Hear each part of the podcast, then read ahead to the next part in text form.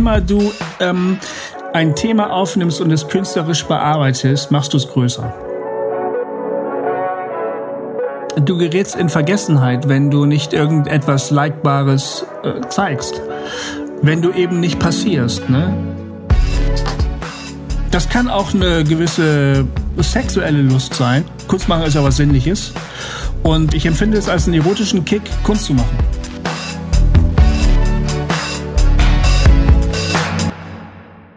So, herzlich willkommen zur neuen Folge von Lessons for a Beautiful World. Und heute zu Gast ist Gofi Müller. Gofi, danke, dass du da bist. Du bist hier online zugeschaltet.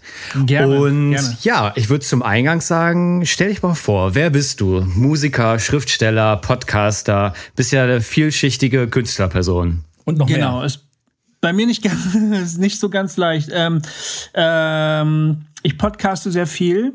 Das ist sozusagen ähm, ein bisschen aus Versehen passiert. Ich habe, ich podcaste regelmäßig seit 2014 zusammen mit meinem äh, Freund und Bruder Jay. Ähm, ich sehe mich selbst vornehmlich eigentlich als Schriftsteller. Das ist meine Hauptprofession, würde ich sagen. Ähm, ich schreibe Geschichten, ich schreibe Romane äh, und habe weitere im Kopf, die ich alle noch schreiben möchte. Also das ist das, was ich so äh, machen möchte, bis ich irgendwann gar nicht mehr kann, bis ich tot bin. Ähm, ich habe zwischendurch auch Musik gemacht, ich habe Musikalben produziert, ähm, aber da ist, da ist keine Karriere draus geworden. Manchmal arbeite ich mit äh, Bildern, also ich fotografiere analog. Es gab eine Phase, in der ich gemalt habe. Und das Ganze subsumiere ich ähm, unter dem Motto, äh, Kunst ist die Beschäftigung mit der Welt anhand, anhand ästhetischer Mittel. Also ich versuche einfach sozusagen anhand ästhetischer Mittel meine Welt kennenzulernen, mich besser kennenzulernen, herauszufinden, äh, was es mit dem Leben auf sich hat. Und wenn mir was in die Quere kommt, wo ich Bock drauf habe, was ich gerne ausprobieren möchte, dann mache ich das. Sehr cool. Sehr geil. Würdest du dich als einen neugierigen Menschen bezeichnen? Ja, Neugierde ist ein Wesenszug von mir, ja. Und ich habe mir einen Podcast von dir angehört, wo du über Mystik auch sprichst oder beziehungsweise dich mit dem Thema auch. Ähm, da kommt auch das Stichwort Thomas Merton, wenn ich den jetzt richtig ausgesprochen habe.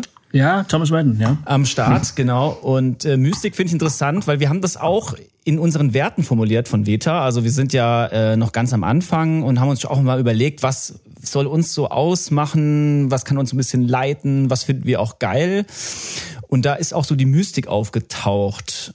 Und da würde mich mal oder würde uns mal interessieren, so siehst du dich als Mystiker und dann in Bezug auf die Neugierde. Also befeuert vielleicht diese Art von Sinnsuche, was du eben auch bezeichnet hast, als das Leben und die Welt ähm, zu erkennen oder auch kennenzulernen, sich selbst kennenzulernen. Äh, inwiefern siehst du dich da als mystische Person und befeuert das dann nochmal deine Neugier? Ja, ähm, das stimmt schon. Das eine hat mit dem anderen zu tun. Also ich würde mich als ein, ich bin ein, ein frommer Mensch, also ich bin ein gläubiger Mensch.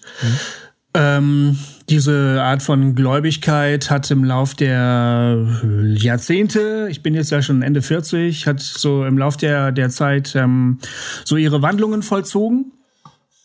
Aber ähm, ähm, diese, die- meine Frömmigkeit hat einen gewissen mystischen Zug. Das stimmt, dass ich also nicht so, dass ich, dass ich empfänglich bin für Erlebnisse im, im, im Rahmen dieser religiösen Chose da. Ich bin empfänglich für, für Erlebnisse. Ich bin auch empfänglich für Erlebnisse, die äh, sich mir nicht unbedingt sofort rational erschließen.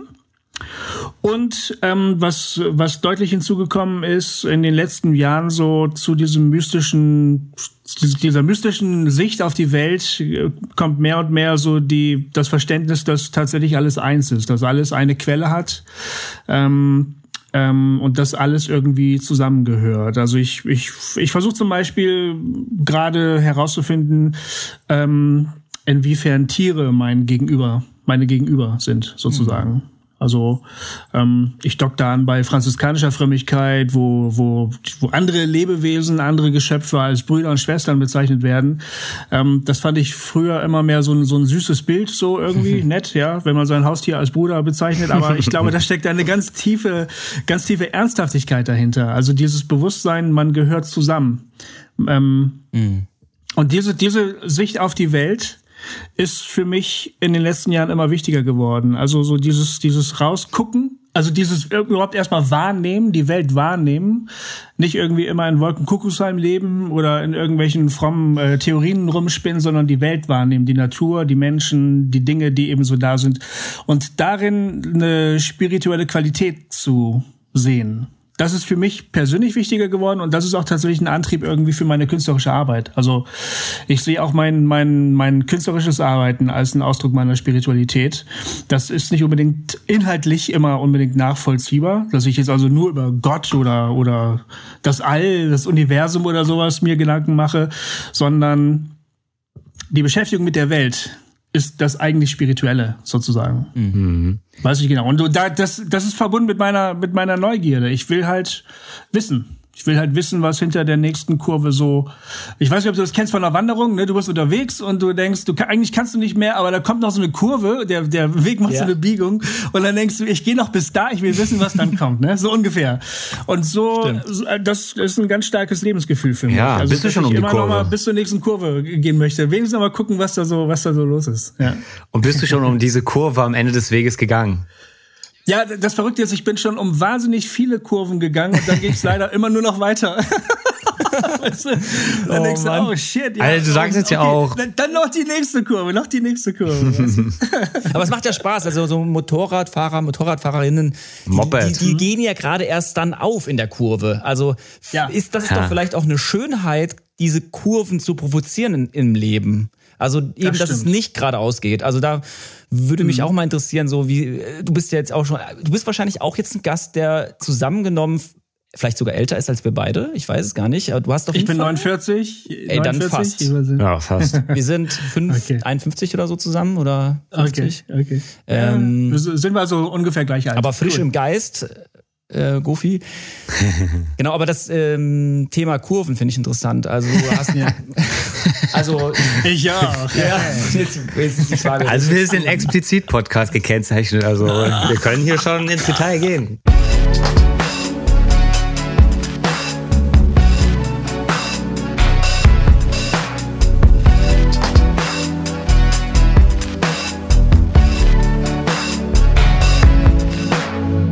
Nee, aber ähm, ich wollte vorhin schon mal eingrätschen. Kofi, du hast jetzt ja über diese spirituelle Seite von dir gesprochen und wir sind direkt hier in diese mystischen Themen gekommen. Ist das ja, denn essentiell?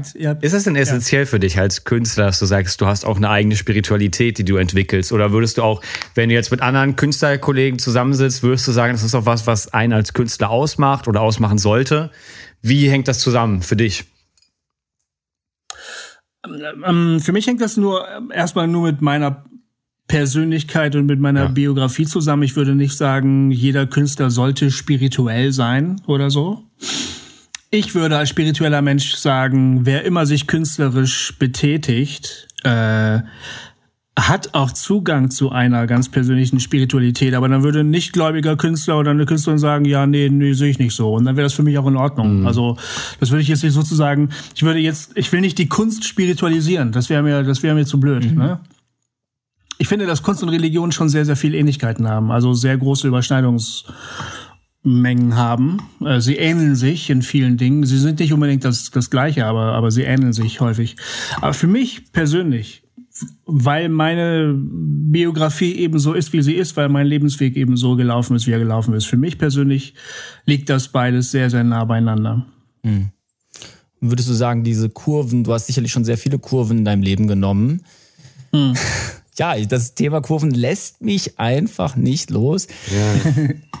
Würdest du sagen, als Kunstschaffender ist es gerade gut, äh, solche Kurven äh, zu provozieren, um vielleicht nach der Kurve dann einen größeren Horizont, um auch mal wieder Natur, in, dem Bild von Natur zu sprechen, äh, zu bekommen, ähm, was ja auch im Zusammenhang mit Spiritualität äh, hm. steckt sozusagen. Also würdest du sagen, man sollte sogar mal überlegen, ob man nicht diese Kurven ganz bewusst sucht oder ansteuert? Ja, mein Eindruck ist, dass es schon reichen würde, wenn man nicht immer versuchen würde, sie zu verhindern. Also mhm. mein Eindruck ist eher der, dass wir grundsätzlich versuchen, unser Leben so glatt wie möglich zu leben, so reibungslos wie möglich, ne, so um, möglichst ohne Umwege, möglichst den direktesten Weg, möglichst nicht zu viel Zeit verlieren, Gradlinigkeit genau. Ich habe den Eindruck, äh, so in unserer Kultur, in der wir hier leben und in der wir aufwachsen. Ähm, ist das so eine Art äh, unausgesprochenes Lebensmotto. Ja. Also wenn du jetzt irgendwie noch mal ein freiwilliges Jahr irgendwo machen willst, sagt bestimmt irgendeiner in deinem Bekanntenkreis, na, das überleg mal, ob du dir das wirklich leisten kannst. Ne? Ich glaube, es würde schon reichen, wenn wir nicht ständig versuchen würden, die Kurven zu vermeiden. Weil die, ich bin ja überzeugt, dass das Leben genug Kurven zeichnet. Es kommen immer wieder irgendwelche Dinge dir in die Quere. Das lässt sich nicht, nicht verhindern, glaube ich. Und äh, da glaube ich tatsächlich, das ist auch gar nicht notwendig, das zu verhindern. Man sollte dann die Kurven halt mitnehmen, wenn sie kommen. Mhm. Weil du hast recht, ich sehe darin schon sehr, sehr viel Positives auch. Es kostet einen Lebenszeit vielleicht. Ähm, mhm. Das heißt, der, der, der Progress sozusagen ist nicht so schnell, nicht so geradlinig, wie man sich das vorgestellt hätte. Aber in diesen Kurven lernt man sehr, sehr viel, man erfährt wahnsinnig viel. Ähm, und das ist gerade, gerade als Künstlerin und als Künstler ist das unschätzbar. Also ähm, du kannst nur, finde ich, du kannst nur über das wirklich glaubhaft äh, arbeiten, was du auch zu einem gewissen Teil selber erlebt hast. Ja, das glaube ich mhm. auch, dieses Inhärente, das Eingeatmete, das wieder irgendwie ausgeatmet wird. Ich fand cool, dass du, mhm. du hast gerade das Wort Progress irgendwie so interessant formuliert oder eigentlich betont. Ja. Also vielleicht ist dir das, ich weiß nicht, ob dir das selber aufgefallen Kannst ist. Kannst du es vielleicht nochmal sagen? Kannst du es nochmal sagen? Progress? Ich weiß nicht, was oh. ich gesagt habe. Also wenn der... es fiel mir so eher, weil Progress, ne, dieses Fortschreiten, genau. das ist ja da, darin enthalten. Und ja. in dem, wie du es formuliert hast oder wie du es ausgesprochen hast, ist mir aufgefallen, hey, oft bezeichnet man sich ja gerne als progressiv. Mm, das ja. kann natürlich in der spirituellen äh, Art und Weise progressiv äh, sein. Es kann in allen Art und Weisen, ganzheitlich sowieso auch. Politisch, ne? Politisch, ist, äh, progressiv. Auch im Politischen ist der Begriff progressiv häufiger gefallen in letzter Zeit. Ja. ja. ja. Das ist auch spannend, das ist auch äh, politisch ähm, dich nochmal näher kennenzulernen. Aber ich wollte noch mal ganz kurz darauf zurück, weil du hast es so schön mhm. ähm, betont. Ja, kannst du nochmal betonen? Spaß. In der Betonung ist mir dabei aufgefallen, dass ja eigentlich ein Prozess und progressiv und prozessieren irgendwie vielleicht zusammenhängt und dass quasi das vielleicht als Kunstschaffender eine, das ist schon fast natu natürlich ist für einen Kunstschaffenden, progressiv zu sein. Also sich auch im Prozess zu verstehen und dass der Prozess das Progressive darstellt und auch andersherum sozusagen. Also würdest du dich als progressiv bezeichnen? Ja, ich habe Probleme mit dem Wort progressiv ja. als äh, Selbstbezeichnung, weil mhm. ich habe den Eindruck habe, dass es ein wertender Begriff ist. Also mhm. wer sich als progressiv bezeichnet, meint damit wahrscheinlich, dass er sie fortschrittlich ist, Ne? Ja. Das heißt immer sozusagen, also das, da, da schwingt immer das mit, man ist halt fortschrittlicher als irgendwie jemand anders, der noch stehen geblieben ist, mhm. der diesen Fortschritt eben nicht mitgegangen ist. Mhm. Und ähm, ich persönlich mag das deshalb nicht so sehr als, äh, als Bezeichnung für mich selber, weil ich mich tatsächlich nicht als viel schlauer empfinde als irgendjemand anders. Auch nicht als konservativere Leute. Äh, wir irren an unterschiedlichen Stellen. Ne, ähm, ich würde, ich würde nicht für mich in Anspruch nehmen wollen, dass ich weniger Irrtümern aufsitze als andere Leute. Ich, ich, kann, ich kann damit was anfangen, wenn man sagt, progressive Politik im Gegensatz zu konservativer Politik. Ich kann da was mit anfangen, aber schwerer schon, wenn man sagt, progressive Theologie im Gegensatz zu konservativer Theologie. Aber grundsätzlich mag ich diese Wertung nicht. Ähm, mhm ich, ich glaube schon, dass du recht hast, wenn du sagst, äh, künstlerisch arbeitende Leute suchen im Prinzip immer wieder danach, wie sie gesteckte Grenzen weiten können, überschreiten können, Barrieren überwinden können. Wir suchen nach neuen Ausdrucksformen, nach neuen Sichtweisen, ne? Mhm. neue Perspektiven auf die Dinge und so. Und das bedeutet für mich eigentlich schon, dass ich äh, alte Pfade verlasse und mich auf neue begebe und gucke, was es noch so zu entdecken gibt. Also das ist mein künstlerisches Verständnis. Und man kann ja beobachten, dass die allermeisten Künstlerinnen und Künstler eher liberal, progressiv, im herkömmlichen Sinne progressiv eingestellte Leute sind. Aber es gibt natürlich auch die anderen. Es gibt auch Leute, die sind total reaktionär. Mhm. Auch gerade in ihrer künstlerischen Ausdrucksform.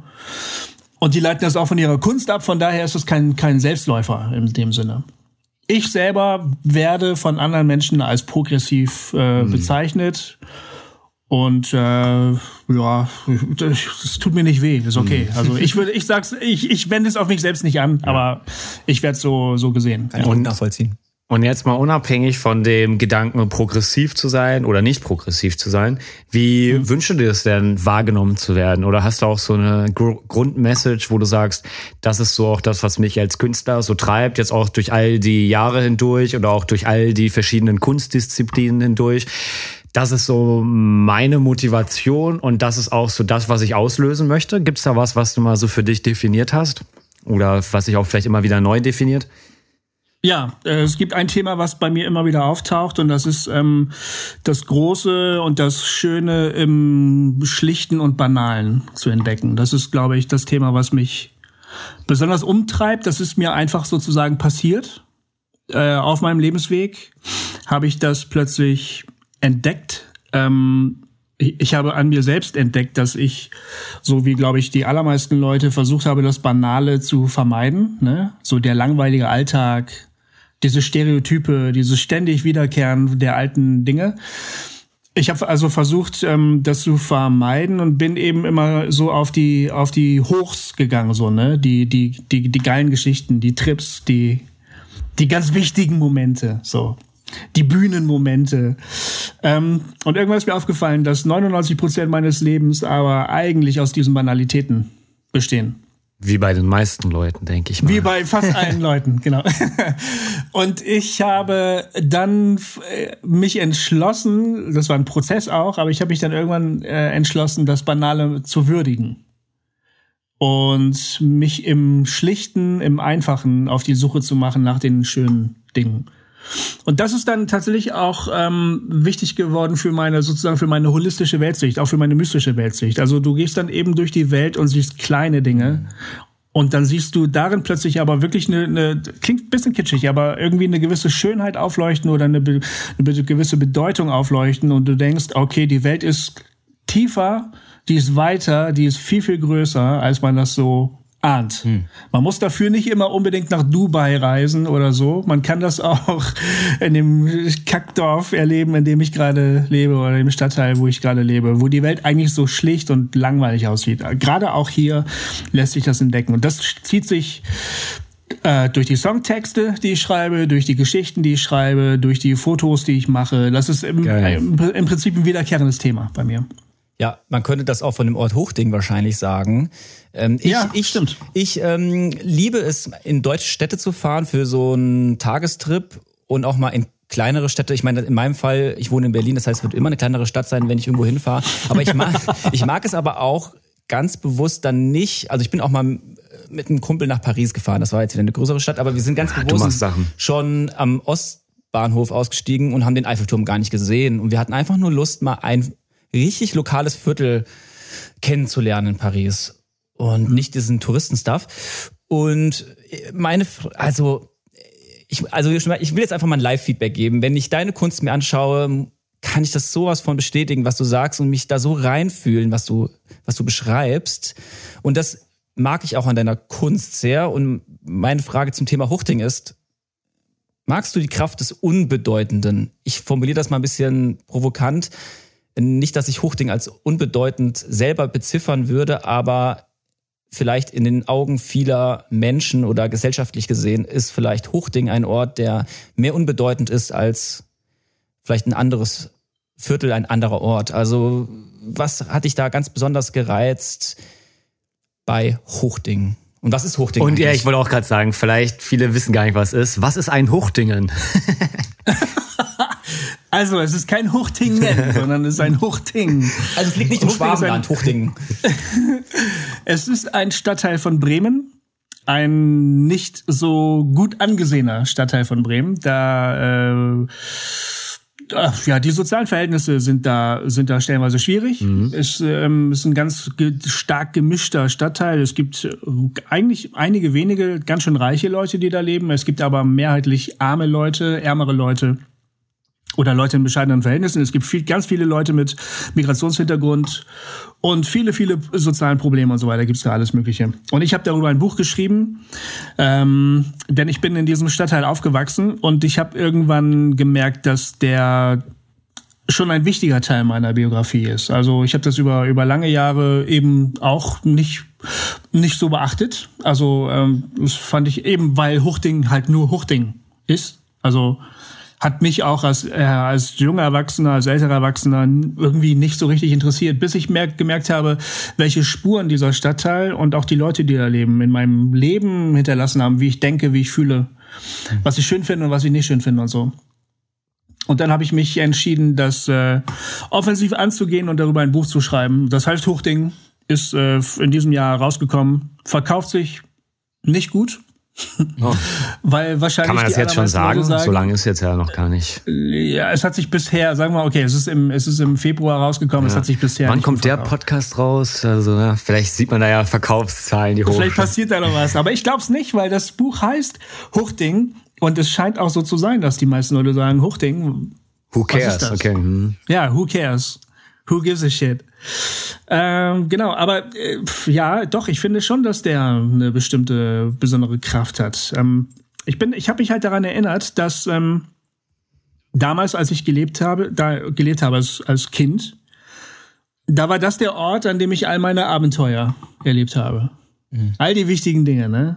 Mhm. Die ganzen magischen, die ganzen magischen Erlebnisse, die ganzen Kämpfe auf Leben und Tod, ne? Die nächtelangen Ritte durch Prärien, die Kämpfe auf irgendwelchen, äh, an irgendwelchen Klippen oder so, die habe ich alle in Huchting erlebt, ne? Also eigentlich meine ganze äh, kindlich-magische Welt ist in Huchting passiert und das ist im Prinzip für mich wieder so ein, so ein, so ein Bild für das, das Große, was im Kleinen passiert.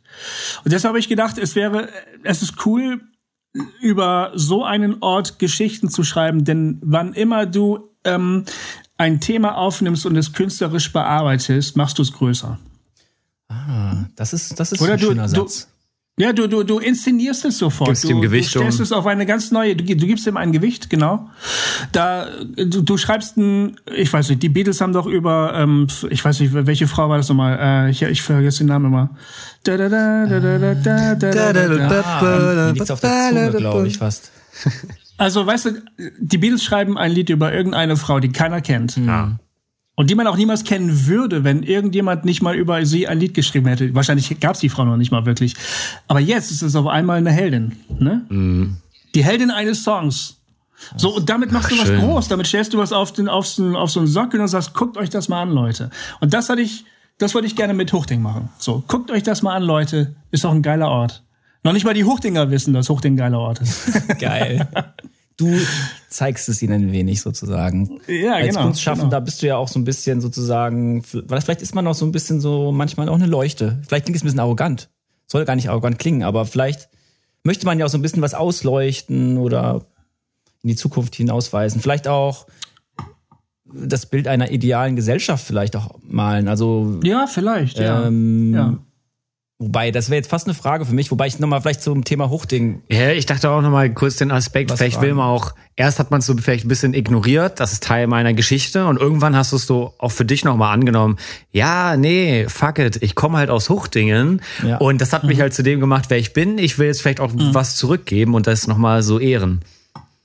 Kann man so sagen. So ist es, mhm. glaube ich, ungefähr gewesen. Ja, ich habe das tatsächlich irgendwann, weißt du, wenn ich, wenn ich ähm, wenn ich meine Familie in Bremen besucht habe, also in Huchting, habe ich mich über Jahre geärgert, dass ich, wenn ich dann, wenn wir auf den Besuchen waren, kennt ihr ja, ihr kommt nach Hause, du hast ein Wochenende Zeit, ne? Es gibt viel zu viele Leute, die man eigentlich treffen müsste, schafft man alles gar nicht, ne? Und dann verbringst du halt die Tage, die du da bist, mit Besuchen, Kaffee trinken hier, Frühstück da und dann fährst du wieder nach Hause. Und ich habe mich immer geärgert, dass ich nicht Bremen gesehen habe, sondern immer nur Huchting, ne? Mhm. Haben wir gedacht, scheiße, wieder nur Huchting gesehen. Was gäbe es denn in Bremen, Bremen zu sehen?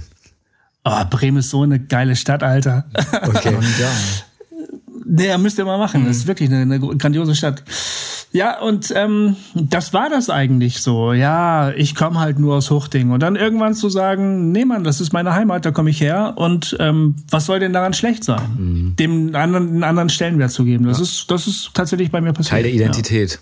Ja. Mhm. Genau, ich habe auch schon reingelesen. Du hast ja, das sind quasi Kurzgeschichten aus Huchting sozusagen, mhm. das Buch. Ähm, ich habe es gerade übrigens verliehen und ähm, hab bin aber selber noch nicht fertig. Ich habe ein, zum Beispiel eine Geschichte, die geht so ganz grob darum, Nachbarschaft, ein Mann schaut jeden Tag durch das Fenster in das Fenster einer seiner Nachbarin hinein. Mhm. Ah, ja. Alleine schon das ist so ein Moment, ist so alltäglich und mhm. banal mhm. und gleichzeitig so spannungsreich. Aha. Und erstens mal, das mag ich schon total, weil man dann gerne weiterliest. Und das, gerade diese Geschichte habe ich echt gerne und auch kurzweilig gelesen. Aber mhm. ja, das, was ich interessant auch noch finde, ist, dass du so alltägliche Sachen aufgreifst. Übrigens auch in der Fotografie, aber vielleicht können wir darüber auch noch später reden. Ich wollte schon mal teasern, dass du in deinen musikalischen, äh, in, Entschuldigung, in, in den ganzen ähm, Kunstformen das Alltägliche aufgreifst, die du es auch selber schon bezeichnest, aber trotzdem dem einen großen Stellenwert verleihst, indem du zum Beispiel in dem Thema oder in der Kurzgeschichte auch so ein bisschen die ganz normalen Bedürfnisse, vielleicht auch nach Sexualität, nach Intimität, nach Nähe, mhm. Aber auch das peinlich berührt sein und so weiter. Also du spielst dann doch mit ganz großen Emotionen, mit großen Bedürfnissen und ich frag mich, ob du damit so ein bisschen auch Menschen einfach befreien willst. Doch vielleicht gewisse Menschen, die vielleicht ja, stocksteif sind oder auch vielleicht wirklich in ihrer Konservativität richtig festgefahren sind, dass du einfach mal in der Banalität den uns Lesenden vor Augen malen möchtest, hey, das Leben ist doch einfach fucking bedürfnishaft und hm. deswegen so spannend. Also kannst du dazu noch was sagen? Was, was treibt dich an, so was zu schreiben? Diese Spannung, auch, auch zum Beispiel dieses Fenster, diese Fenstergeschichte. Mhm. Ganz kurz, mhm. äh, der Samuel Breuer, mit dem wir auch einen Podcast aufgenommen haben, der hat auch einen ganzen Song über dieses aus dem Fenster gucken und er verliebt sich in einer, die halt auf dem anderen Fenster ist. Oh, wie geil, weil ihm habe ich das, das Buch ausgeliehen. Ach, geil, ja, ach, geil. kommt alles jetzt zusammen. Alles kommt zusammen. Und ich musste auch, ich habe ja, ja. gerade bei mir in der Uni habe ich so einen Filmkurs und wir haben gerade auch so ein bisschen Hitchcock und der hat ja auch das Fenster zum Hof. Und da ist ja auch so, ähm, alle Stories, die in diesem Film sind, das, was halt aus dem Fenster gesehen wird, so und in anderen Fenstern mhm. passiert. Also das ist schon irgendwie ein mhm. cooles Storytelling-Element. Aber erzähl du jetzt, Gofi, ich wollte nur kurz reinschieben. Ja, das Schöne ist ja, das Schöne ist ja, dass er vor allen Dingen, das ist Arno, der immer Carmen beobachtet und was ihn an Carmen halt besonders fasziniert ist, dass sie immer nackt schläft. Carmen. Das ist so ein Sido-Song, glaube ich sie, sie schläft halt immer nackt, das ist ihre, ihre Gewohnheit und sie hat keine Vorhänge. Das heißt, man, man sieht es auch. Also wenn man den richtigen Winkel hat, und Arno hat ihn in seiner Küche, dann kann man das halt sehen und das findet Arno natürlich total faszinierend. Ja. Ist ja klar, der Junggeselle hat keine Freundin und äh, wird Ja, wenn er eins hat, dann den richtigen Winkel. Was, was hat Arno für ein, was ist bei ihm im richtigen Winkel oder? Ja, also sein Küchenfenster ist Ach halt so. genau so, dass er bei Carmen ins Schlafzimmer gucken kann. Ja. Das ist halt vom Vorteil. Und deshalb Chapeau freut er sich immer schon aufs Frühstück. Ja, ja, die, also in, in Huchting gibt's tatsächlich, da, da, da stehen so zwei, so, so, so Blocks immer sehr, sehr nah beieinander. Ähm, das, das geht da wirklich. In der Kirchhuchtinger Landstraße, da könnte das funktionieren, liebe Huchtinger. Da müsst ihr einfach mal ein bisschen genauer hingucken. äh, ja, genau. Ja, warum schreibe ich darüber? Weil auch das, diese, das sind so, so kleine, große Sachen. Also. Kleine, große Sachen, cool. Ja, weißt du, die sexuellen Bedürfnisse eines, äh, sagen wir mal, Mit-40ers, Junggesellen, der eigentlich das Gefühl hat, sein Leben ist nicht wirklich das geworden, was er sich mal vorgestellt hat. In dieser Geschichte ist er Diplompsychologe, äh, aber arbeitet jetzt als Postbote, weil das sowieso aussichtslos war, als Diplompsychologe irgendwo einen Job zu finden.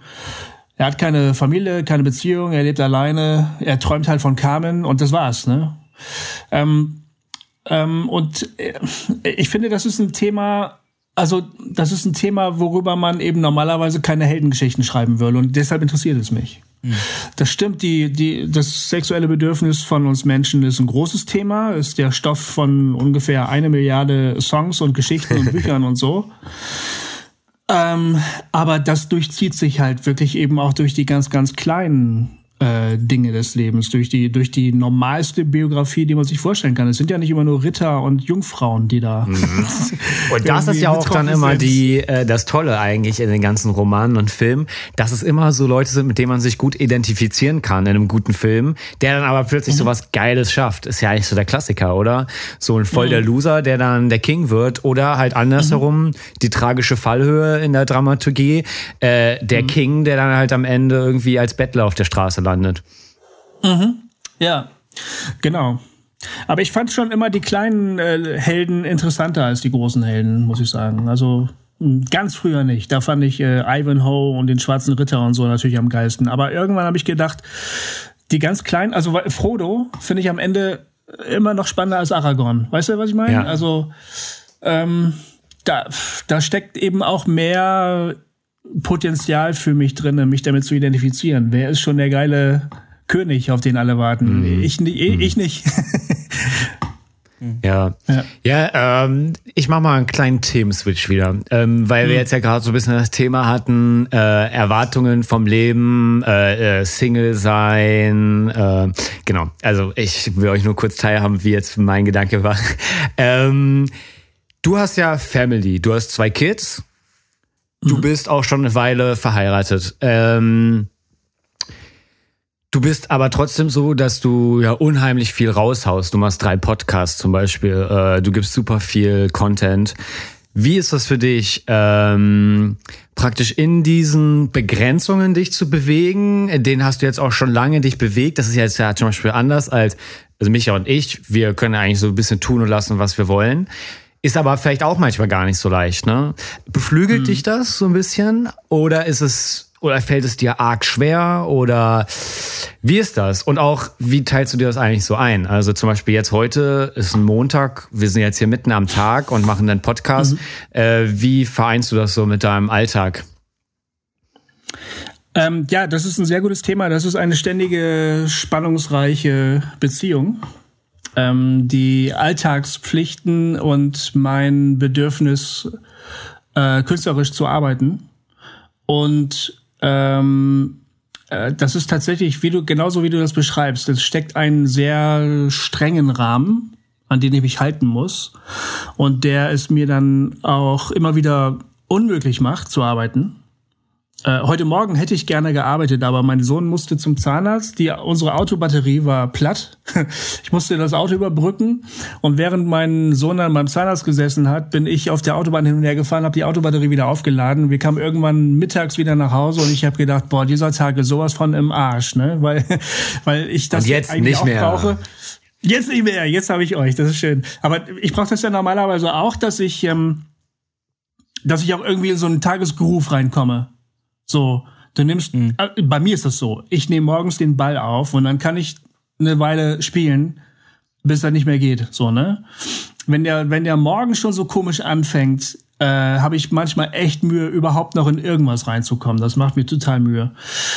Ähm, aber also auf der einen Seite ist das eine, eine Spannung, also dass es, dass es manchmal die kreative Arbeit verhindert. Auf der anderen Seite ist der feste festgesteckte Rahmen dann aber eben auch echt wieder eine Inspiration, ein Ansporn. Vielleicht auch eine Sicherheit. Ich weiß dann ne? zum Beispiel, das ist auch eine Sicherheit. Und ich weiß dann auch, also morgen um die und die Zeit sind die anderen alle aus dem Haus, meinetwegen, die sind in der Schule oder so. Ne? Meine Frau ist Lehrerin, meine Söhne gehen zur Schule.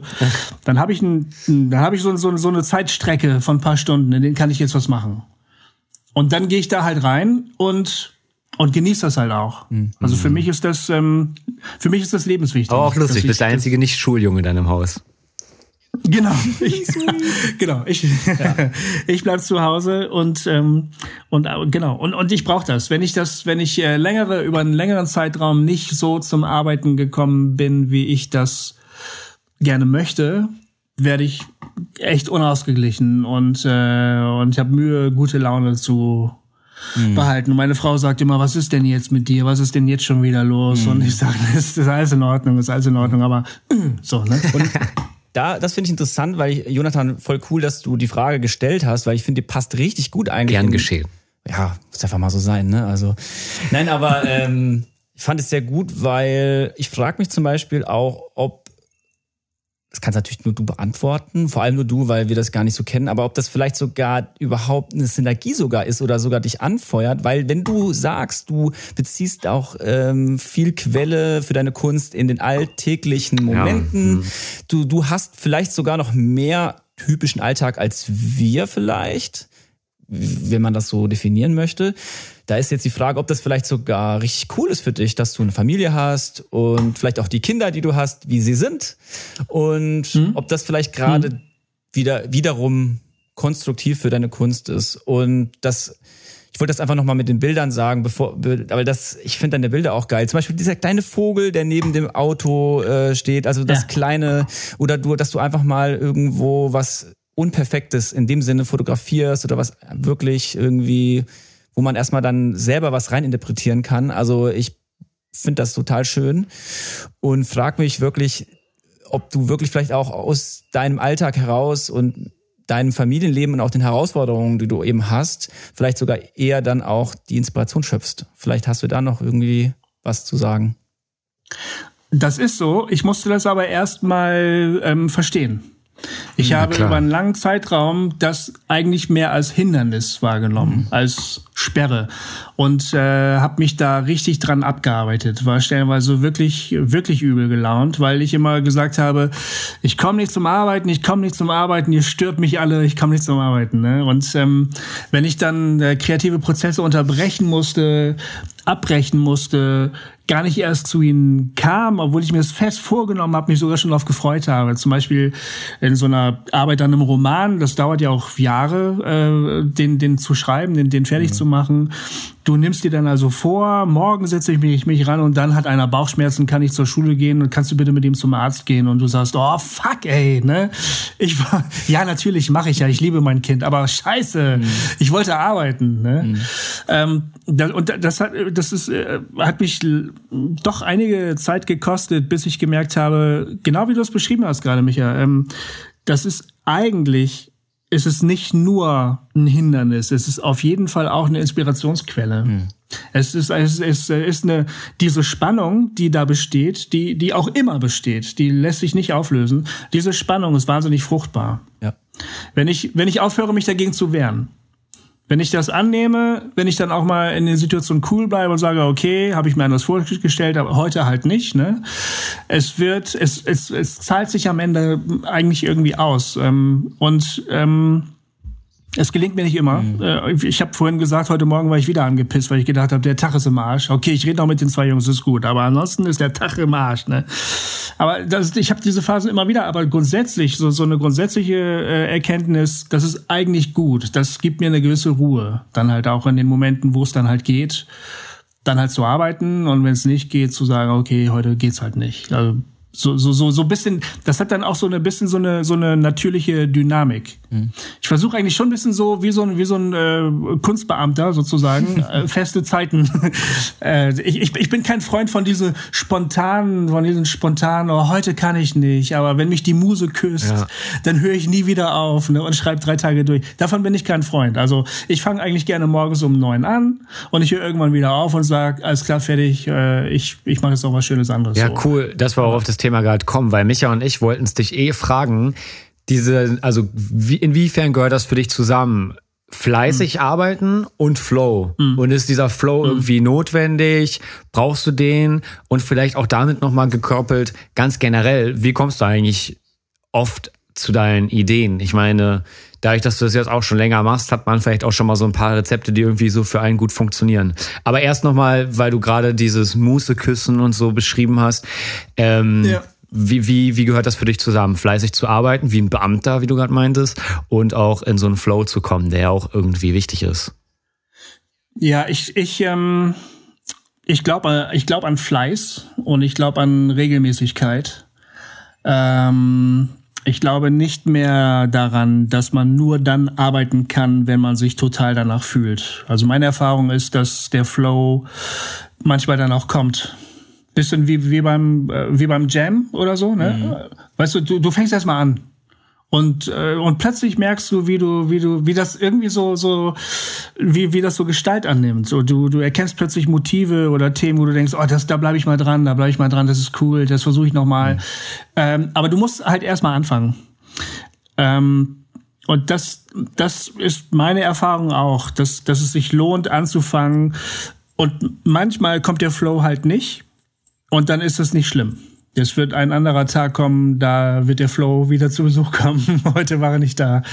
Äh, das ist nicht schlimm. Aber zumindest hat man dann schon mal irgendwie wenigstens die ein, zwei Stunden hat man schon mal geklappt, ne? Und kann sich selber sagen, okay, ich hab's versucht so. Aber das sollte man schon machen, finde ich. Mhm. Was die Inspiration angeht, ähm, ich glaube, oder mein Eindruck ist, dass ähm, Künstlerinnen und Künstler produktiv sein können, solange sie noch nicht äh, satt sind. Also, also neugierig ähm, bleiben. Ja, das kann Neugierde betreffen. Mhm. Das kann auch eine gewisse sexuelle Lust sein. Ich empfinde ja Kunst machen, Kunst machen ist ja was Sinnliches. Mhm. Und das liegt ganz nah bei der Erotik.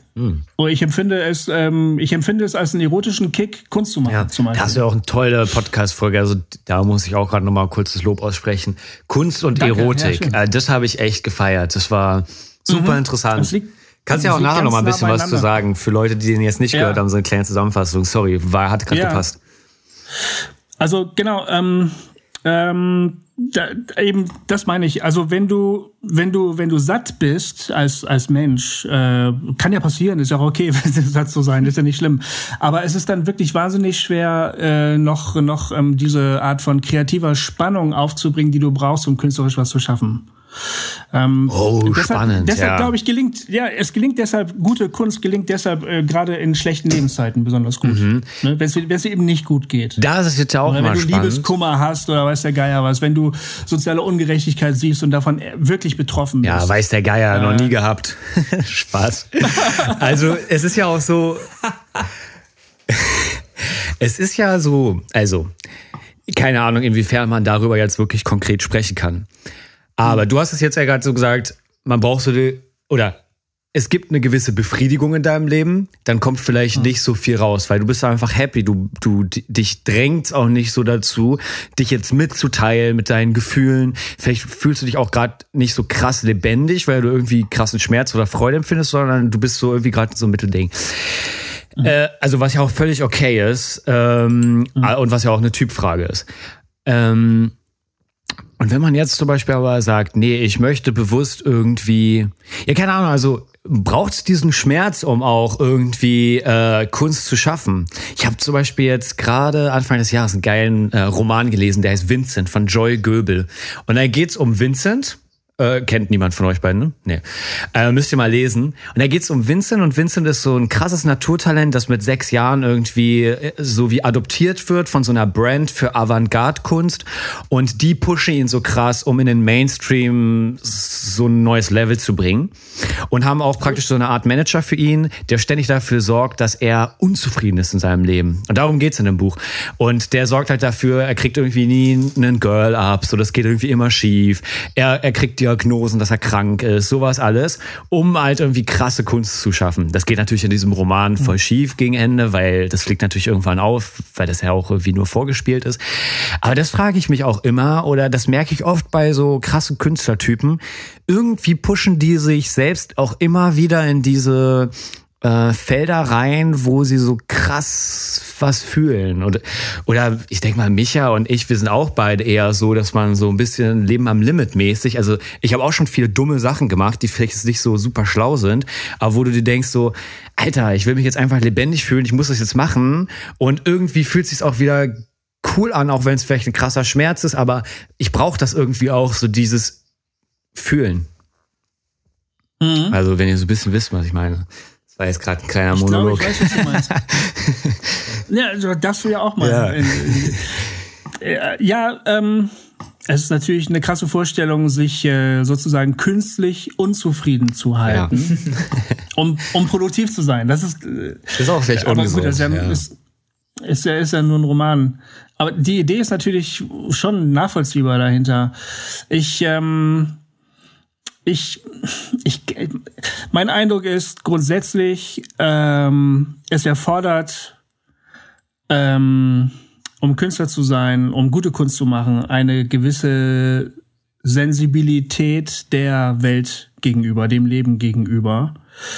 Und ähm, ein, also eine, eine, die Bereitschaft, die Dinge wirklich wahrzunehmen, so wie sie sind. Empathie. Und wenn man das, ja, Empathie, genau. Und wenn man das tut, kann man eigentlich nicht, finde ich, sich satt, selig zurücklehnen und sagen, ja, leckt mich am Arsch, ist das schön hier, ne?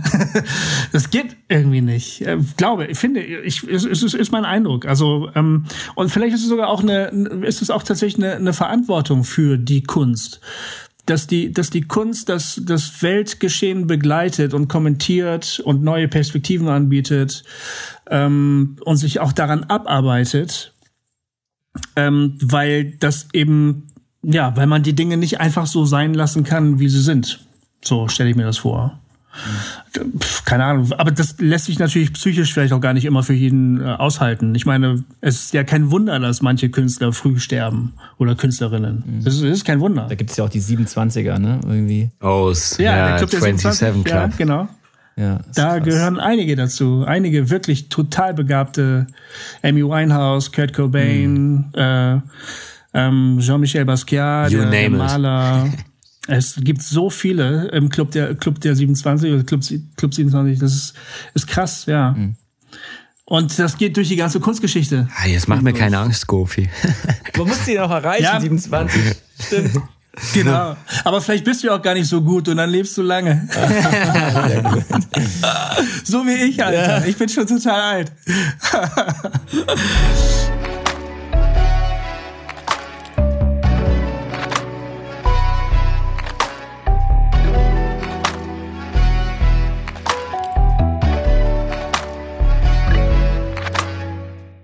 Oh Mann.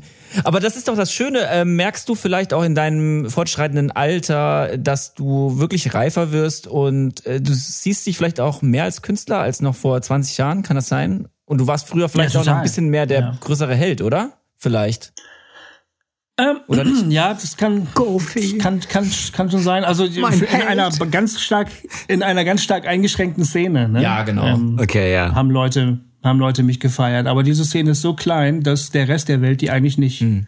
wahrnimmt. Also es war jetzt nicht so, dass beim Edeka so Goofy Müller? nee, nee. da ist doch Gottfried. Nee. Das passiert mir jetzt mit dem, mit dem, mit dem Podcast schon eher, dass äh, irgendwie in der Schule meines Sohns Ach. oder so mich Leute ansprechen und sagen, sie würden den, den Podcast hören. Das ist echt verrückt. Ach, geil. Da werde ich, werd ich dann welchen immer ganz rot und sage, ja, ja welchen? den großen, der große. Ah, so. Okay. Ähm, ähm, was war die Frage nochmal? Ja, ich, ich, ähm, ich bin älter geworden und ich finde das gut. Äh, ich ruhe in manchen Dingen mehr in mir mhm. selbst. Mhm.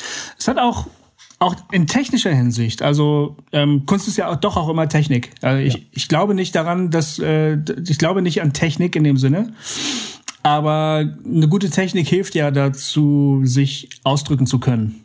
Mhm. Die Ziele überhaupt erreichen zu können, die man sich halt so steckt als Künstler. Ne? Und da merke ich halt schon auch, dass ich technisch durch die durch die Dauer der Jahre auch besser geworden bin Routine. und es ist dann mir vieles es, ja, es fällt mir einfach vieles leichter viel, viel leichter als früher, mhm. würde ich sagen. Das, das nehme ich, nehme ich, das nehme ich äh, dankbar zur Kenntnis. Das finde ich gut. Ja, ich ja. habe äh, auch heute Mittag, als wir einen Espresso getrunken haben, äh, Jonathan und ich, habe ich so ein bisschen äh, festgestellt, lecker. da ich habe den Eindruck, dass vor allem in der bürgerlichen Mitte und das ist ja immer noch irgendwie der größte Teil unserer abbildenden Gesellschaft auch in Deutschland. Ich habe manchmal den Eindruck, dass man irgendwie dann doch, wenn man ein gewisses Alter erreicht hat, sich mehr und mehr so festsetzt in allen Lebensbereichen. Und ich setze das dann immer als jemand, der viel Veränderung liebt, so ein bisschen mit ähm, abschließend das mit dem Leben so gleich, was so ein bisschen hart ist hm. vielleicht. Ja, so eine Typsache mhm. auch, ne? Ist eine Typsache. Und ich, äh, ich habe so ein bisschen für mich das Bild, ich möchte gerne, umso älter ich werde, eigentlich äh, wirklich neugieriger, weil ich merke, ich werde irgendwie auch weiter, breiter, offener, äh, vielleicht auch weitherziger, hoffentlich. Merke ich persönlich, ich möchte doch gerade dann noch mehr kreieren oder was bewirken, ja, was bewirken ist immer auch, oder einfach was schaffen. So, äh, merkst du das in deinem Leben auch, dass nach vorne gehende sozusagen, also spürst du dieses Gefühl auch oder wie merkst du, oder merkst du, dass du da manchmal auch alleine bist vielleicht? Da war ein Gas. Ähm. Äh, ich bin da eigentlich ja zum Glück nicht so alleine, weil äh, ich, ich bin, mein, meine Frau ist, ist ähnlich. Also sie ist keine, doch, sie ist auch eine Künstlerin, aber sie, sie, sie zeigt das nicht so. Sie schreibt, glaube ich, fantastische Gedichte, aber die kenne ich nicht. Ich darf die nicht lesen. Krass, hä? Wer darf die denn dann lesen? Hey, das wollen wir wissen. Warum? Äh, Ich, irgendwann, wenn sie, wenn sie tot ist, veröffentliche ich die. wenn, wenn einer von uns beiden mal stirbt, ziehe ich nach Sylt. Gibt's noch so einen blöden Witz? Ja, wenn du das Ähm, Geld dann hast, auf jeden Fall. Oder wenn es Sylt noch gibt. Ähm, Oh ja. Wenn einer von uns beiden stirbt, veröffentliche ich ihre Gedichte. Und ich- ich glaube, Nee, Sylt hat ähm, sich wieder gut erholt jetzt in der Corona-Zeit. Also die Sylter waren alle ganz begeistert. Waren irgendwelche crazy Robben und so, die man dann da sehen konnte. oh, schön. Ich will es euch nur noch mal schmackhaft machen. Mit ihr kann ich jedenfalls äh, über all das Ja, reden. das ist schön. Das ist So cool. soll das also ähm, und dann habe ich meinen Freund Jay natürlich mit an Bord. Der mit mit Jay kann ich auch über über Das ist dein Podcast-Kollege, genau. reden. Das ist genau ähm, und mittlerweile echt einer meiner besten Freunde und ähm, äh, das, was wir aufnehmen, das, das, das machen wir ja auch sonst, wenn wir zusammen eintrinken und uns unterhalten. Also Mhm. mit dem kann man immer weiter und immer weiter gucken, wo geht die Mhm. Reise hin und wo wollen wir denn nochmal hin und so. Das ist schon bei mir der Fall. Also ich sehe das genau wie du, Micha. Also Mhm. diese, dieser Stillstand so, ähm, den empfinde ich auch als Lebensende. Dann, dann, dann kann man auch aufhören. So irgendwie. Ja. Ja, und äh, ganz kurz Frage an Micha. Also du meinst, vorhin kam dir der Gedanke beim äh, Espresso trinken. Hattest du praktisch das Gefühl, wir wären jetzt auch so gesettelt oder? Nee. Dass wir das so sind, nee. Ja? Ähm, nee, also wir, als wir da saßen? Nee. Oder war es darüber, worüber wir gesprochen hatten? wir haben darüber gesprochen. Und wir haben auch übrigens auch dann zum Thema Beziehung darüber gesprochen, weil du es jetzt auch angesprochen Oh, hast. das muss jetzt aber nicht breit getreten Jetzt, werden. jetzt wird es hier wirklich ein Sex- und Beziehungspodcast, aber ähm, ja, aber das hat ja auch, das ist ja auch Kunst. Das hat ja mit Kunst viel zu tun. Ich muss dem mal kurz auf Toilette. Jetzt muss man auf Toilette, ja. Nein, aber da hatten wir auch drüber gesprochen, ähm, inwiefern es auch interessant ist, sage ich mal, eine Beziehung Ja, einzugehen ja, ja, ja. mit einer Person, die auch vielleicht ähnliches Lebensgefühl hat und ähm, genau. Also das heißt, du könntest das so sagen und das beflügelt auch dich in deiner Beziehung mit deiner Frau oder? Ja, ähm, was mir total hilft, ist, dass sie mir diesen Freiraum gibt, den ich brauche für meine künstlerische Arbeit. Ähm, Mich darin ermutigt, ähm, äh, mir mich wieder aufbaut, wenn ich niedergeschlagen bin, wenn ich das Gefühl habe, ich habe ein Ziel nicht erreicht. Irgendwas ist nicht so erfolgreich geworden, wie ich gehofft habe, dass es erfolgreich werden könnte oder weißt du, also irgendwelche anderen Leute hat manchmal man hat ja immer wieder das Gefühl, andere Leute ziehen so an dir vorbei, ne? Du ihr seid mal zum gleichen Zeitpunkt gestartet, ihr seid ungefähr alle ungefähr gleich talentiert, aber die anderen bei denen macht's bam bam bam und die gehen so an dir vorbei. Und du denkst, ey, fuck, wieso, was ist denn hier, äh, wieso komme ich nicht aus dem Startblock oder so. Diese Momente hat man ja immer wieder. Und in diesen Momenten ähm, baut sie mich halt total auf. So und sagt, lass dich nicht entmutigen, das ist total gut, was du machst, mach weiter, das hat seinen Wert und so. Das, das, das hilft tierisch. Oder wenn man eben einfach gemeinsam wirklich reden kann, wenn man, wenn man, wenn man äh, Themen erörtern kann. Und es geht um Politik oder Gesellschaft oder Religion oder Kunst. Ähm, das ist halt cool. Das, das, das, das macht unsere Beziehung halt aus, dass wir dass wir das können. Und für, für meine künstlerische Arbeit ist das, ist das echt mega viel wert. Und ich glaube auch, ähm, also jetzt hatten wir auch gerade ein bisschen darüber gesprochen, sich so ein bisschen wie erden zu lassen, ne? Dass man praktisch so immer wieder so, ja, Micha hatte so dieses so Setteln, aber mehr in so einem negativen so, weil Micha auch, wer ist so der, der liebt auch so diese Reise und on the go sein, ne? Aber ähm, es gibt ja auch diesen positiven Aspekt vom so ein bisschen ankommen. So, wir haben zum Beispiel auch einen sehr inspirierenden Talk ähm, mit äh, der Co-Founderin vom Beta Haus und die hatte zum Beispiel auch gesagt, ähm, für mich ist es auch eine wichtige Qualität, also das Beta-Haus ist so ein Coworking, für mich ist eine wichtige Qualität von einem Gründer, jemanden, jemand zu sein, der auch geerdet ist. Und das war auch so spannend, weil da musste ich jetzt auch zum Beispiel nochmal, also ich musste bei Michas Kommentar dran denken, an den Talk mit Madeleine. Und bei Madeleines Kommentar musste ich jetzt aber wieder an deinen Einstieg mit Huchdehn denken, weil das ja auch wieder für mhm. dich so ein bisschen ist, du erdest dich so ein bisschen in dem, wo du aufgewachsen bist. Und wir kennen das ja alle zum Beispiel, ich habe auch immer mal Phasen, ich wohne jetzt noch nicht so lange in Berlin, aber manchmal bin ich auch zu so auf diesem krassen Berlin-Trip so hängen geblieben. Dann hast du so ein paar Monate, wo du so denkst, du bist der geilste Typ. Mich erzieht jetzt hier in der Nase, als würde ich jetzt hier äh, mich durch Berlin koksen. Das meine ich jetzt nicht, das ist ein anderes Thema. Aber so manchmal bist du auch auf so einem krassen Trip, dass du so ja, du hasselst von Event zu Event, hast geile Jobs, bist so voll aber auch in so einer kleinen Bubble. Und dann tut's mir immer gut. Meine Familie wohnt zum Beispiel in Rostock, was jetzt ein viel kleinerer Ort ist an der Ostsee. Wenn ich da dann mal so bin, so. Und manchmal denke ich mir so, ich bin das viel zu wenig um auch mal mich so ein bisschen erden zu lassen. Oder du ja auch nach Huchting so. Es ist ja zum einen das Gefühl, oh cool, ich bin aus Huchting rausgekommen, so. Ich habe es irgendwie vielleicht auch geschafft, so. Du hast es dir vielleicht so selber ein bisschen bewiesen. Aber es ist ja auch irgendwie dieses, ja toll, ich fühle mich ja auch so krass connected. Hier sind auch noch viele Leute. Du sagst, du bist dann die ganze Zeit auf Besuchen. Und da denke ich mir immer, ich brauche das viel mehr, diese Momente, die mich so erden. Oder auch, ich habe jetzt ähm, ja auch Anfang des Jahres mal das erste Mal so ein bisschen alleine mal einen kleinen Urlaub gemacht. so Und das war auch so geil, so einfach mal aus Berlin raus, so. Ich sage das jetzt immer so, als würde ich Berlin gar nicht mögen, aber so manchmal ist es ja doch so, dass einem auch auf den Sack geht. Und dann ist so, oh, mal für mich sein, weit weg, das tut schon auch einfach gut. Vielleicht auch in der Natur. Du hast das anfangs angesprochen. Du suchst das mehr, so dieses Mensch-Natur-Verhältnis. Das ist eigentlich schon lange in dir wichtig geworden. Das ist jetzt auch eine der Sachen, der du gerade so aktiv nachgehen willst. Man kennt das ja. Nichts erdet einen auch so krass wie irgendwie so heftige Berge oder so. Du stehst da und denkst dir so, krass waren. Oder Micha hat auch schon hm. oft erzählt, ähm, auch im Podcast, glaube ich, er hat so seinen See, wo er regelmäßig hingeht. So, das sind schon mhm. auch so Sachen. Äh, kannst du wahrscheinlich auch bestätigen, Micha. So, du brauchst das manchmal einfach. Mhm. Ey, krass, ich muss mal wieder zum See. So, als würdest du da auftanken. Mhm. Ja, genau. Das Wasser, mhm. das Wasser ist halt wieder das schöne Element. Es kommt auf dich zu. Das hat man im Meer noch viel stärker egal wer du bist. Mhm. Ne? Es ist deswegen so therapeutisch und man kann aber trotzdem in die Weite schauen. Also man hat das ganz Nahbare, man wird immer geliebt mhm. und trotzdem mhm. kann man so ganz nach weit, weit schauen. So. Und das beides kommt zusammen. Das macht für mich das Therapeutische aus. Ähm, hast du auch solche Momente, Gofi? Und ähm, was sind denn da so deine Punkte, wo du richtig krass auftankst? Das wäre noch eine Anschlussfrage. Ähm, so. Ich, ich ähm, kenne auch dieses Naturerlebnis, wo ich so, so, wo es in mir so weit wird. Irgendwie. Also wir, wir, wir haben das Wandern entdeckt. Ist irgendwie, mhm. gehört vielleicht jetzt zu unserer Lebensphase auch so, ne? So mit, äh, mit End 40er. Hast du so Nordic Walking Stöcke und. nee, ah.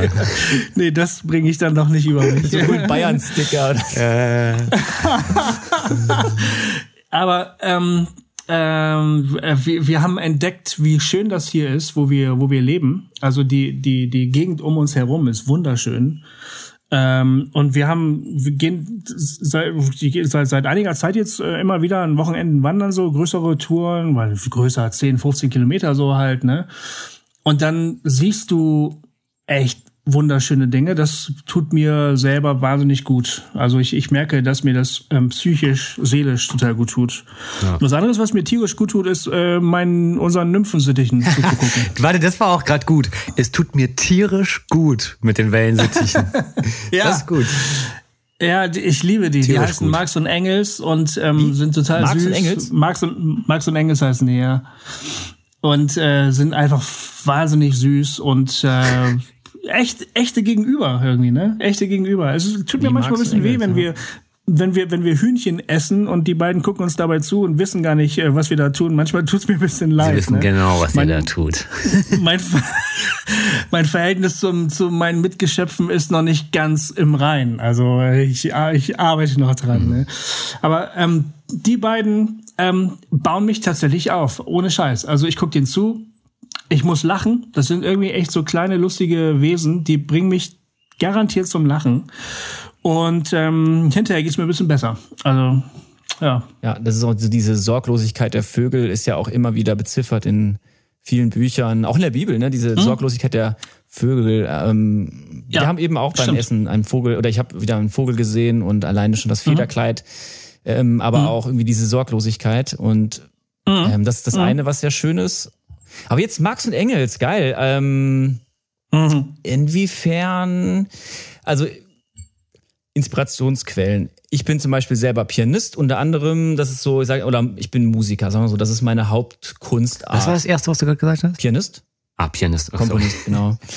Und ähm, ich bin schon so ein bisschen Bücherwurm, würde ich sagen. Und Ja, ich würde jetzt gerne hier das zeigen. Das finde ich auch so geil. Also mich hat hier so viele Bücher. Wir können es dir mal gerade zeigen, Kofi.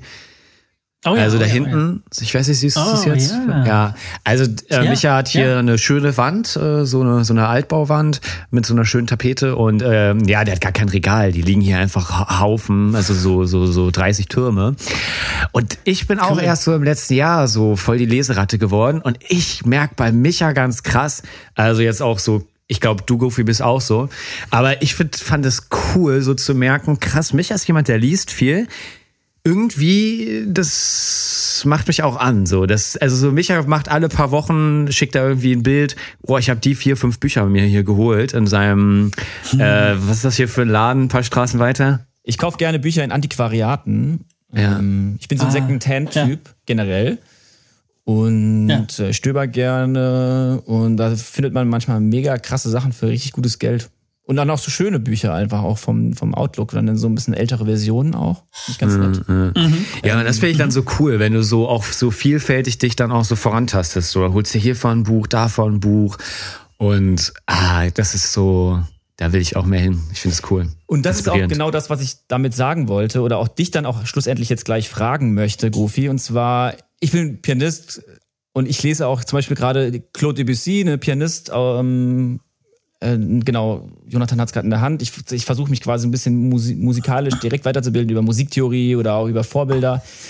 Aber ich lese zum Beispiel auch Philosophie, Politik, Theologie und äh, merke, dass das mich mega weiterbringt insgesamt und das, glaube ich, sogar eine Auswirkung hat auf mein künstlerisches Schaffen sozusagen. Also ich würde fast sagen, kühn, dass umso intellektueller m, mein Umfeld oder ich mich füttere, vielleicht wird sogar meine Musik intellektueller. Also ich sage, ich, wün- ich möchte es als Wunsch formulieren. Ja, definitiv. Und Doch, jetzt, jetzt die Frage, Marx und Engels, ähm, Erstmal hast du sie gelesen, die großen Werke. Nur in Auszügen. Also äh, ist es bei dir auch so, dass dich quasi nicht nur direkt Kunstsachen inspirieren, sondern auch beschäftigst du dich auch mit Politik oder Philosophie? Ähm, weil Marx und Engels ist ja deutlich eine Anspielung auf Karl Marx und Friedrich Engels. Klar. Ja, natürlich, ich sehe das genauso. Also ähm, Kunst ist eine, ist eine geistige Arbeit. Ähm, natürlich brauchst du manchmal auch die Hände und ein gewisses Handwerk, Technik und so. Aber der eigentliche Wert, der eigentliche Punkt an künstlerischer Arbeit ist der, dass die geistige Arbeit ist. Und wer seinen Geist trainiert und pflegt, äh, investiert dann eben auch in seine künstlerische Arbeit. Davon bin ich überzeugt. Ich bin, ich denke, ein, ein intelligenter Künstler, eine kluge Künstlerin äh, schafft bessere Arbeit als Idioten. Also, muss man so blöd zu sagen. Äh, Und ich kann nur alle, egal welche Disziplin du auch immer verfolgst oder in welcher Disziplin du auch immer arbeitest, ich kann nur jeden ermutigen.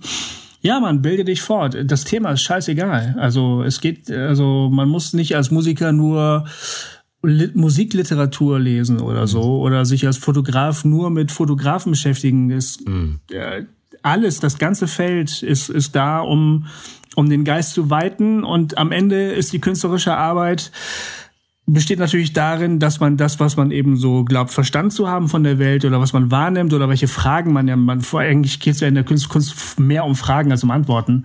Oh, ge- geiler Dem Punkt. dann halt Ausdruck, oder? Ja, dem dann halt Ausdruck zu, zu, zu, zu geben, auf die ganz individuelle künstlerische Art, die man eben für sich gefunden hat.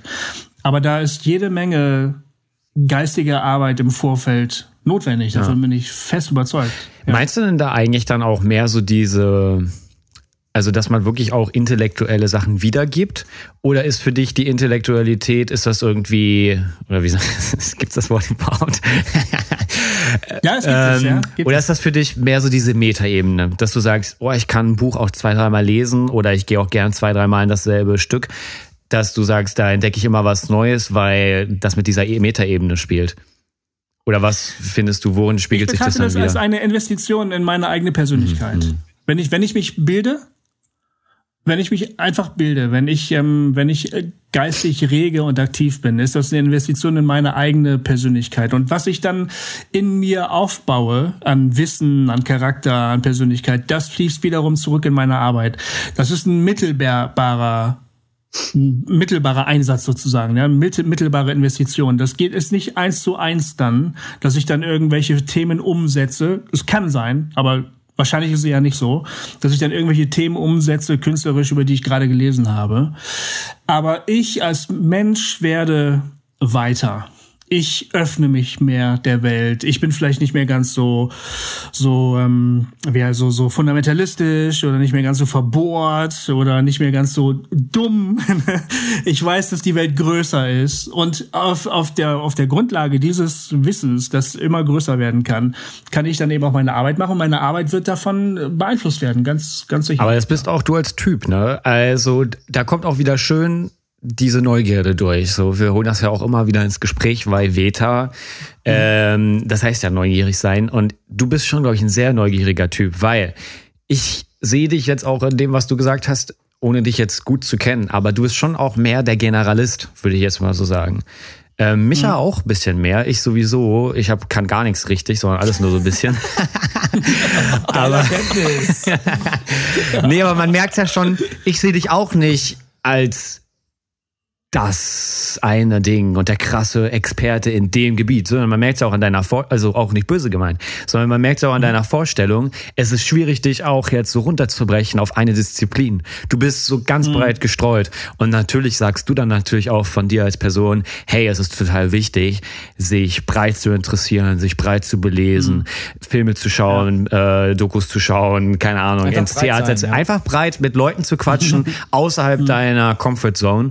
Und das ist aber natürlich jetzt auch ganz speziell, das bist einfach du.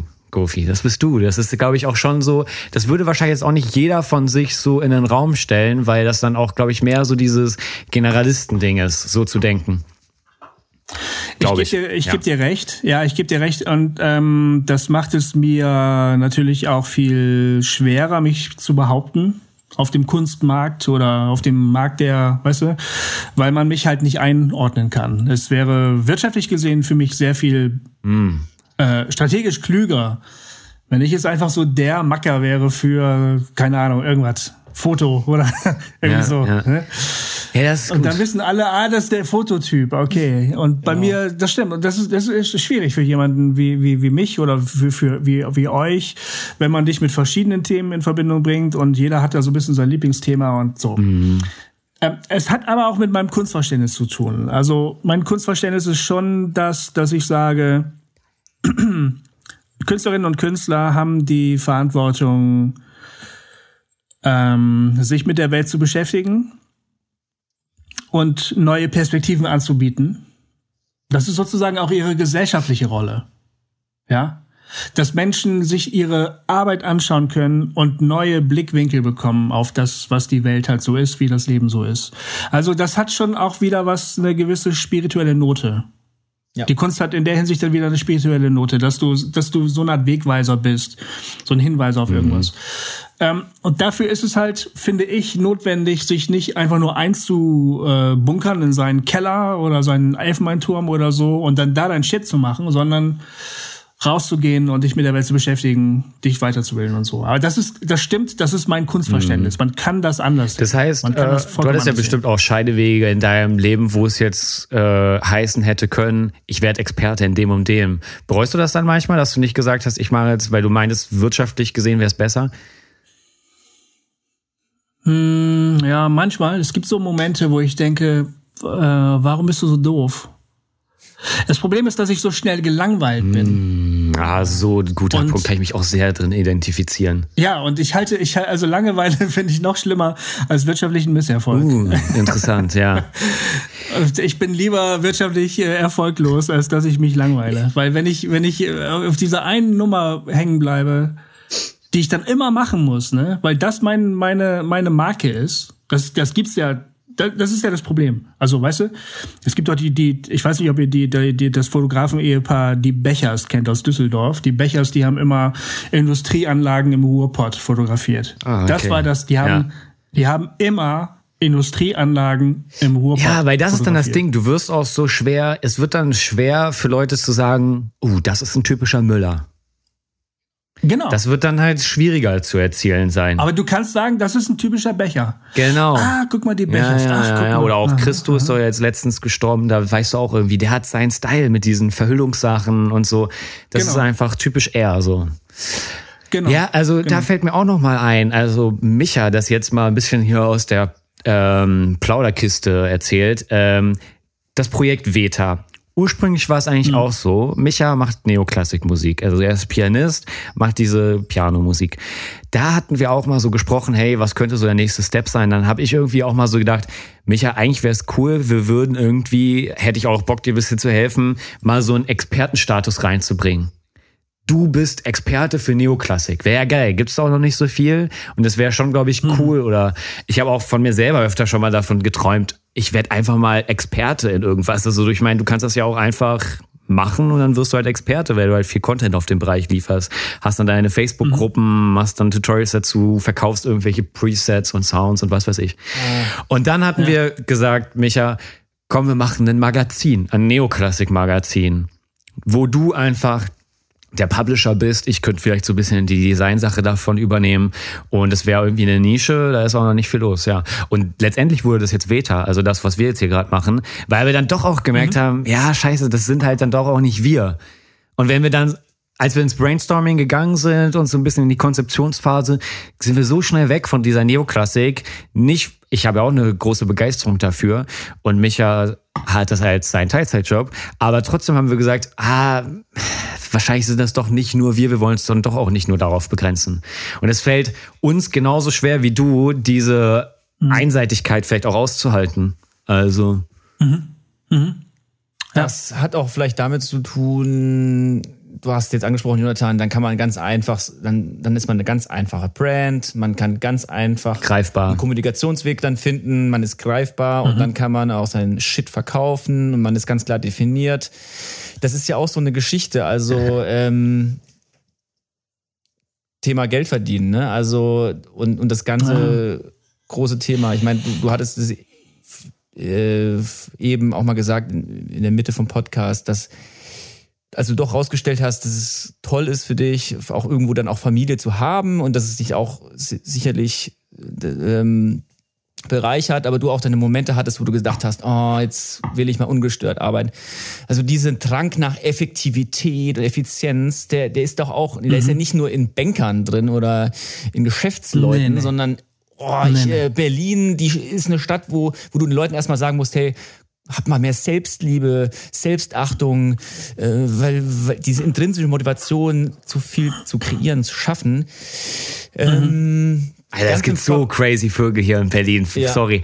Aber wir, mich und ich, wir kennen auch so ein paar Leute, die sind so null greifbar. Ja. Ich nenne jetzt keinen Namen, aber Micha, du weißt, glaube ich, wen ich meine. Vom Boiler Room? Ach so, Ja, ja, okay. Ach du Scheiße. Ja. Das ist so ein Party-Ding. Also Boiler Room ist so international, so, so ein DJ-Ding, die ziehen so von Stadt zu Stadt. Und mich und ich, wir haben mal so wen kennen, auch lustigerweise zusammen, ne? Haben wir den mal kennengelernt auf so einer Party. Und das sind aber so Leute, die dann auch so, oh, wir haben darauf Bock, darauf Bock. Ja, mach das, wir machen das und das. Und die sind aber so, also ich glaube, der schläft auch gar nicht. Der ist Ja, Nacht für Nacht Abend. ist der unterwegs. Der, ich sehe den auf Facebook. Ich bin mit dem, wir sind glaube ich beide mit dem auf Facebook, ne? Man sieht so viel, der ist überall. Das ist halt, das, da denkst du auch, Scheiße, Alter, das ist, so will ich aber auch nicht dann so werden. Also so, das ist so wie cool so im ersten Moment so. Ich war auch am Anfang so, oh geil, ich muss unbedingt dann auch mit solchen Leuten abhängen und befreundet sein und so. Aber letztendlich so bestrebenswert ist dann auch nicht. Ich weiß nicht. Also ich habe doch nie so einen getriebenen Menschen gesehen. Also. Genau, gutes Kommentar. Das hast du damals auch schon gesagt. Ja, ja. Und diese, dieser Drang nach, das habe ich in dir auch drin, diese Effizienz, Effektivität, schnell viel schaffen. Ähm, würdest du sagen, das hat auch viel damit zu tun, dass wir in so einem sehr kapitalistischen System leben? Also ähm, wo, oder inwiefern sind wir da als Kunstschaffende vielleicht auch einfach zu viel beeinflusst und wie siehst du da deine Stellung in diesem System sozusagen? Was oder was wünschst du dir auch? Ich habe äh, auch diesen Zug in mir und ich sehe den auch eigentlich kritisch. Mhm. Äh, ich habe auch zu viel Getriebensein in mhm. mir. Ähm, diese Unzufriedenheit, wenn ich mal wieder nicht so richtig zum Arbeiten gekommen bin, so wie ich das wollte, die könnte ich mir auch irgendwie knicken. Also das könnte ich mir auch schenken. Ne? Aber die ist halt immer da. Ich habe immer ja. das Gefühl, der Tag ist im Arsch. Ich habe nicht genug gearbeitet. So, das ist so, das ist äh, einerseits sowohl schon Lust auch an der Arbeit, aber irgendwie auch das Gefühl, es muss doch weitergehen. Ich kann nicht, es, es darf keinen Stillstand geben. Ich muss weiter, ich muss weiter. So. Mhm. Das kann schon, das kann mit unserer Gesellschaftsform zu tun haben, mit unserer Wirtschaftsform. Ja, das kann ich mir gut vorstellen. Es hat auch damit zu tun, dass in Zeiten der Social Media ähm, nur das relevant ist, was gerade passiert. Hm. Ähm, das ist ein bisschen das Problem. Ne? Was meinst du ähm, damit genau? Das du, klingt spannend. Ja, dass man so passieren muss wahrscheinlich. Du musst ständig stattfinden. Äh, Dinge, Dinge werden wahrgenommen, die, die, die passieren. Also die man dann eben auch dokumentiert. Mit Foto, mit Video. Mhm. Ich bin gerade hier, ich bin gerade mhm. da, ich treffe mich gerade mit dem, ich esse gerade dies, ich arbeite gerade an diesem und jenem. Ey, und super so. spannend. Da muss ich gerade was sagen. Und zwar habe ich äh, einen Podcast. Ich esse gerade das. Alles gesagt. Podcast von Zeit Online mit Herbert Grönemeyer. Und Herbert Grönemeyer meinte mhm. auch so, ja, also wenn mich jetzt jemand nach einem Bild fragt. Früher war das so, einfach weil ich prominent bin, dann fragt mich jemand, hey, können wir ein Bild schießen oder Autogramm geben? Heute ist es gar nicht mehr so, ähm, dass man unbedingt jetzt mit einem Prominenten ein Bild schießen will, nur weil man sich das zu Hause hinhängen kann, sondern für seinen eigenen Instagram-Account natürlich für die eigenen, ja. man will sehr, also ich glaube, heute will jeder Influencer sein, jeder fühlt sich auch so, alles ist auch da irgendwie demokratischer geworden, irgendwie auch nahbarer vielleicht, manche Promis, aber das ist vielleicht könnte eventuell eine schöne Seite dessen sein, aber ich merke irgendwie, boah, also wie krass bedingungsvoll oder tue ich das gerade richtig ausdrücken? Also eigentlich, ich, ich werde nur geliked, um einfach ähm, da, also ich werde eigentlich, äh, Leute liken mich, weil sie selber geliked werden wollen. So, das habe ich auch ein bisschen den Eindruck. Ja, follow for follow, like for like. Was du da sagen willst. Ähm, mhm.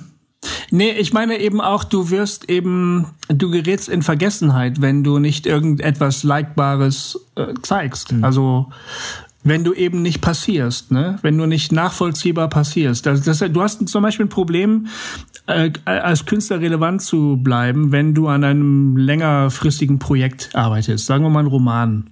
Hm. Oder du schreibst jetzt, du schreibst eine Symphonie, sagen wir mal. Und das dauert halt ein bisschen. Kann man nicht an einem Nachmittag, ne? Muss man ein bisschen länger ja, arbeiten.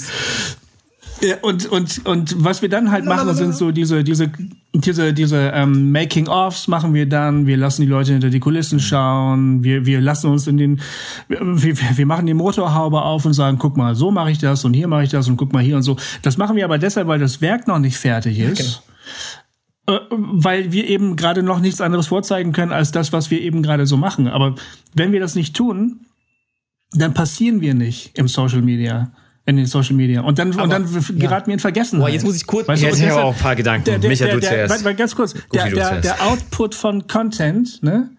Hat, das ist die, zumindest die, die Gleichung, hat Auswirkungen auf deine Relevanz. Wenn du regelmäßig Content produzierst und publizierst, behalten dich die Leute auf dem Schirm. Mhm. Verstehst ja. du? Wenn du, wenn du komplett darauf verzichtest, das gibt's ja. Es gibt ja, gibt, gibt ja Künstler, die können sich das leisten. Mhm. Und je länger die verschwinden, desto interessanter werden die. das gibt's auch. Ja, Weil das ist aber fragen, so, wo, wo, was macht der jetzt? Was weniger, macht der jetzt? Oder? Aber, aber, das, aber das, die allerwenigsten von uns können sich das leisten. Die meisten von uns sind so klein wie wir. Mhm. Das heißt, wenn wir nichts machen, sind wir einfach komplett weg. Mhm. Und äh, das meine ich halt. Also da kommt auch ein gewisses Getriebensein her. Wir versuchen halt irgendwie am Ball zu bleiben und immer wieder unser Fähnchen hochzuhalten und zu sagen, ey Baby, ich bin noch da, vergiss mich nicht und mein Buch kommt bald raus, freu dich drauf. Ne? Mhm. Ja, genau. ja. Ah, shit, das ist jetzt ein spannender Punkt. Wie bei dir kommt auch ein Buch raus? Dann, da haben wir auch eben drüber gesprochen, über dieses Thema. Aber jetzt nochmal zum Thema, da, das, da könnte auch das Wort Progress und Progressivität oder. Ja, kannst du das nochmal sagen? Kannst du das bitte nochmal sagen? Nein. Oh, Gänsehaut. Gänsehaut-Feeling, Leute. Geil. ähm, könnt, wenn man in sich Kunst als Prozess und Progress versteht, wenn man dieses Mindsetting hat, das ist jetzt wirklich mal so ein Gedanke, kann dann vielleicht der Prozess auch etwas so Schönes, Interessantes, Neugieriges, Spannendes, Spannungsreiches sein, dass es worthy is to share. Und zwar nicht so von wegen, ja, ich muss jetzt was teilen, ich muss jetzt passieren, damit auch wieder die Leute liken, damit sie wissen, ich atme noch und ich mich gibt's noch als Künstler, ähm, sondern wirklich, wie könnte das aussehen? Das ist jetzt meine Frage und dazu will ich noch was sagen. Wir haben eben auch über äh, Leute gesprochen, die manchmal ein bisschen zu viel releasen. Die, oder ich habe das auch gehabt, letztes Jahr 2019, ich habe insgesamt vier CDs, also es waren nicht immer nur Alben, aber es waren insgesamt schon viele Stücke released. Und ich habe den Eindruck gehabt, ich habe zu viel, zu schnell veröffentlicht. Ähm, ich gebe dem Veröffentlichen vielleicht zu wenig Raum. Zum Atmen, zum einen. Und zum anderen kommuniziere ich damit, ich bin ja gar nicht so wirklich zufrieden vielleicht, ich muss schon wieder was raushauen. Und ich beobachte das bei ganz vielen Kunstschaffenden gerade auch in meinem Bekanntenkreis, auch hier in Berlin, die dann bei Instagram, Facebook, wo auch immer einfach wieder was raushauen, wieder ein Zitat und wieder ein Video und dann muss noch ein Video passieren und noch was.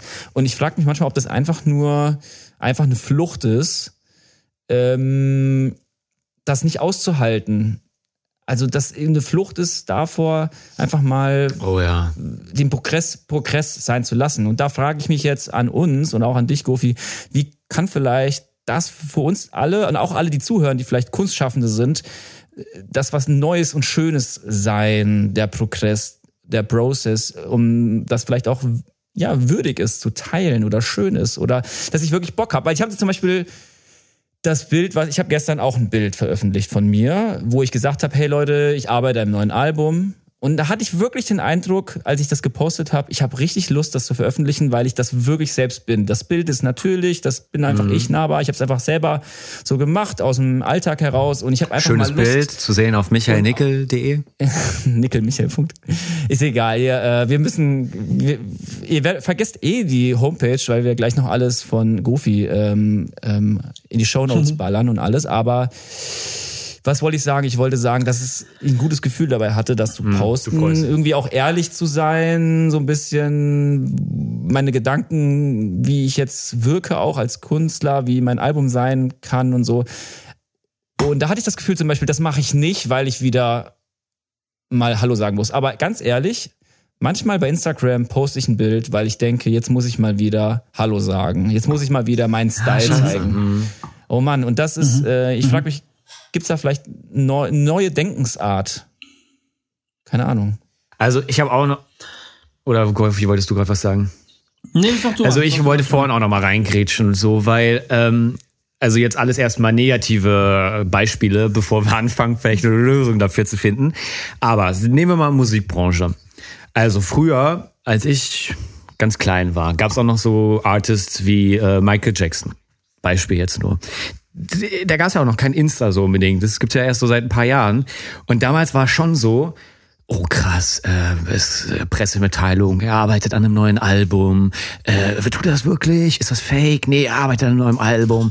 Dann irgendwann kommt dann irgendeine Start, Fans fallen um, kreischen. Die sehen ihn ja auch nicht dazwischen. Der ist ja nicht so, dass er zwischendurch Sachen postet oder irgendwo stattfindet. Der ist weg.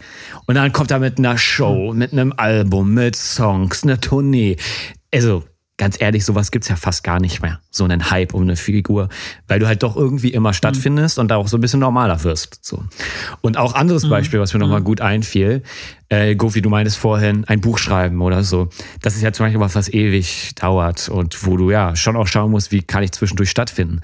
Aber zum Beispiel auch in der Musik, du wirst es vielleicht auch kennen. Du hast ja auch ein paar Alben rausgebracht mit Radio, Radio oder so. Äh, sorry, Radio, Radio ist der Podcast mit Radio der Band. Ähm, das gibt's ja auch viel seltener, weil eigentlich kannst du gar nicht mehr ein Jahr Pause machen oder zwei, die es ja eigentlich schon braucht, um ein Album zu machen, sondern du musst dann immer stattfinden und, und du musst dann eigentlich, eigentlich kannst du nur ein paar Singles rausbringen. Vielleicht magst du dir mal eine EP. Hm. Aber du hast gar nicht Zeit, vielleicht ein Album zu erarbeiten, sondern eigentlich verlangt der Markt von dir, ja, in drei, vier Monaten oder der Algorithmus oder keine Ahnung. Also ich meine, eigentlich verlangt es ja auch keiner, aber du fühlst dich so gedrängt, komm, ich mache jetzt schon mal eine EP mit zwei Songs oder ich bringe jetzt schon mal die Single raus und du hast gar nicht so richtig diese Ruhe, wirklich ein Album rauszubringen oder so. Also das merke ich schon ganz krass, dass das zugenommen hat. Ja, und deshalb könnte man auch einen anderen Weg gehen und sagen, ähm, die Marktmechanismen interessieren mich gerade mal nicht. Ich will mit dem, was ich mache, vielleicht jetzt einfach mal ein Statement setzen. Also zum Beispiel ähm, das Album, was wir gemacht haben, Ohne mich geht's nicht, ähm, ist ein volles Album mit zwölf Songs äh, in, im Studio produziert, also mit der kompletten Band ins Studio gegangen. Ähm, wir haben das per Crowdfunding ähm, finanziert und dann haben wir ähm, so eigentlich wie die, wie die, wie die Musiker früher in den 70er, 80er Jahren im Studio gemeinsam live das Album eingespielt. Ne? Geil. Also nicht mehr im Keller äh, auf den Computer. Das ging auch auf den Computer natürlich. Wir hatten leider keine kein Tape. das war dann doch digital am Ende. Aber wir haben versucht, uns im äh, Herstellungsprozess, im Produktionsprozess so nah wie möglich an so klassische, traditionelle ähm, Arbeitsweisen zu nähern. Mhm. Und dann haben wir das Album rausgebracht und jetzt ist das Album halt da. Das ist kein, kein verkaufsmäßig kein Knaller, wir gehen damit nicht mega auf Tour. Wir haben die Zeit, gar nicht die Zeit dafür, mit damit auf Tour zu gehen. Manchmal, wenn sich die Gelegenheit bietet, spielen wir die Songs, aber meistens halt nicht. Ne? Ich habe ja das ähm, Album das ne? halt, als CD. Schade, ist so Ja, das freut mich. Ähm, ich weiß nicht, erinnerst du dich? Ich habe das bei euch im Podcast mal gewonnen. Ah ja, genau, stimmt, richtig, du hast gewonnen. Das war auch so ein komisches Gefühl. Ich weiß gar nicht mehr, ich glaube, man musste kommentieren oder so. Ich habe halt kommentiert, aber auch schon wieder vergessen. Und irgendwann... Ja, dann habe ich dich Ja, genau. Und irgendwann höre ich so die neueste Folge. Es war halt in eurer Musik, wo ihr als Band zusammensitzt, im Radio-Radio-Podcast. Ja. Und dann irgendwie... Mhm. Ja, dann plötzlich höre ich meinen Namen. Jonathan Gudefrohr. Bitte melden. Ja, und dann habe ich das Album bei euch gewonnen. Das liegt melden. bei mir zu Hause als CD. Ja, und, und das ist... Ähm das Album ist eigentlich auch mehr so ein, so ein Statement. Also das ist nicht so, dass es jetzt irgendwie mega abgehen würde. Aber äh, ich finde, manchmal ist es auch einfach wichtig, ein gutes Stück Arbeit in die Welt zu setzen und dann zu sagen, es werden jetzt ein paar Leute finden und die werden sich darüber freuen. Die werden das zu schätzen wissen. Und dann hat das irgendwie auch seinen, seinen Wert. Ja, Genau. Ich glaube, das ist von der Prozessart ist das auch geil. Also äh, kennt ihr das Funkhaus hier in Berlin? Schon, ne? Also Nils Fram hat da das eine Album produziert, Micha. Äh, da sind alle möglichen Artists drin. Parcels haben da sowas Geiles live-mäßig aufgenommen. Crow wohnt da irgendwo mit drin. Das People Network, mhm. die machen da so Festivals und so.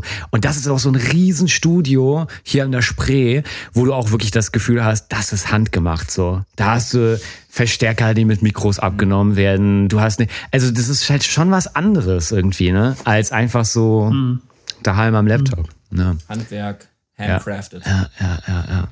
Genau. Ja, äh, Goofy, du meinst gerade, wir müssen jetzt mal bald Schluss machen. Ähm, ich finde es. Ja, ich habe ich hab das Zeichen von mir. Yeah. Ja, Mann, das wollte ich gar nicht zeigen. Ja, es float halt einfach richtig geil. Ich muss sagen, es macht richtig Bock mit euch.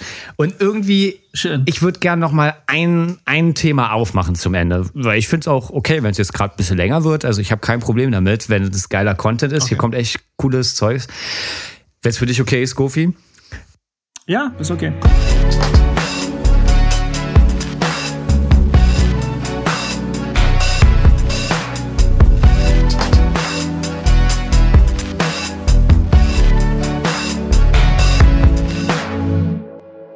Ähm, ich würde gerne noch mal das ganze Themengebiet, wir haben es ja oft angeschnitten, aber ich wollte dann noch nicht abbiegen, das Thema aufmachen.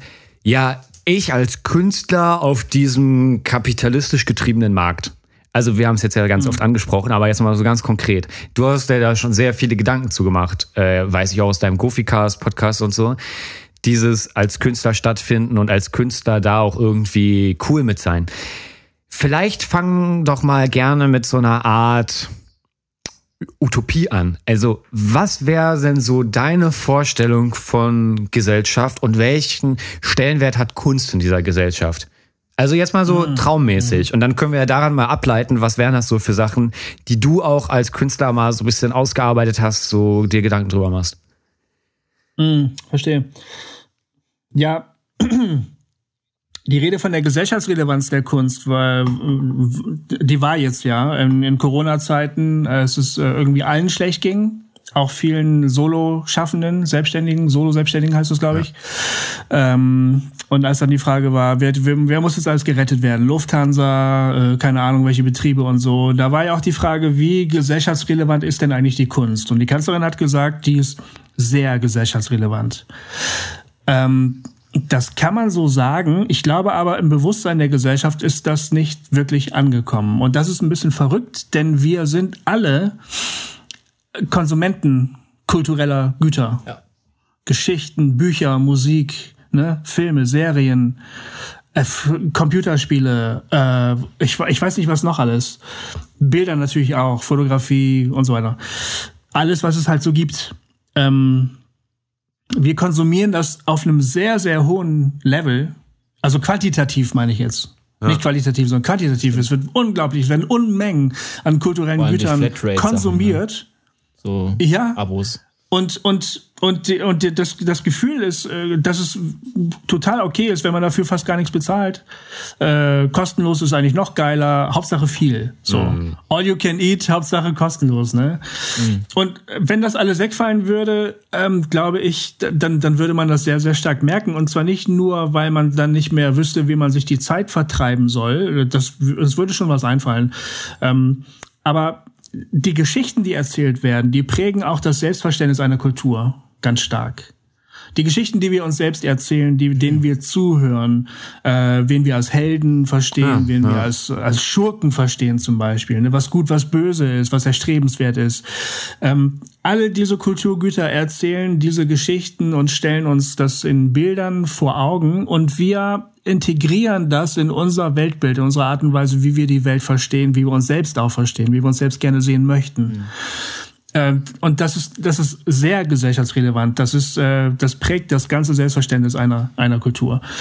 Und das ist nicht im Bewusstsein der Mehrheit angekommen. Das glaube ich nicht sondern wir sind ein, wir sind, wir Künstler, wir sind ein netter Zeitvertreib, mhm. wir sind irgendwie nice to have, wir sind das schön, wir sind das Ikea-Bild über dem Sofa, weißt du, das sind wir. Der Löwe. Und das ist halt Künstler. halt, das ist komplett mhm. Bullshit, das ist echt Bullshit. Wenn eine Gesellschaft das ernst nehmen würde, die Wichtigkeit, die, die Bedeutung von Kulturschaffenden, von Kulturgütern, dann würde sie da stärker rein investieren, dann würde sie das vielleicht sogar möglich machen, dass man davon leben kann. Mhm. Das wäre mein Traum. Mein Traum wäre es, es, es ist wahrscheinlich zu hoch gegriffen, wenn man sagt, die ganze Gesellschaft muss alle Künstlerinnen und Künstler jetzt irgendwie unterstützen, ne? Weil wir durch, durch die Social Media und durch das Internet sind wir alle irgendwie zu Künstlern geworden. Das ist ein bisschen das Problem. Mhm. Also ja. alle Leute produzieren wie die blöden Content, ne? Das ist, weißt du, die, die, die Katzenvideos sind, sind auch Content. Das stimmt. Ah, richtig geiler teilweise. Ist auch Content und ich stelle stell echt geiler Content, ja. Das, was, was ich mir wünsche, wären so quasi ähm, kleine Communities innerhalb der großen Community, die sagen, diese Art von kultureller Arbeit finden wir so relevant, dass wir die uns erhalten möchten.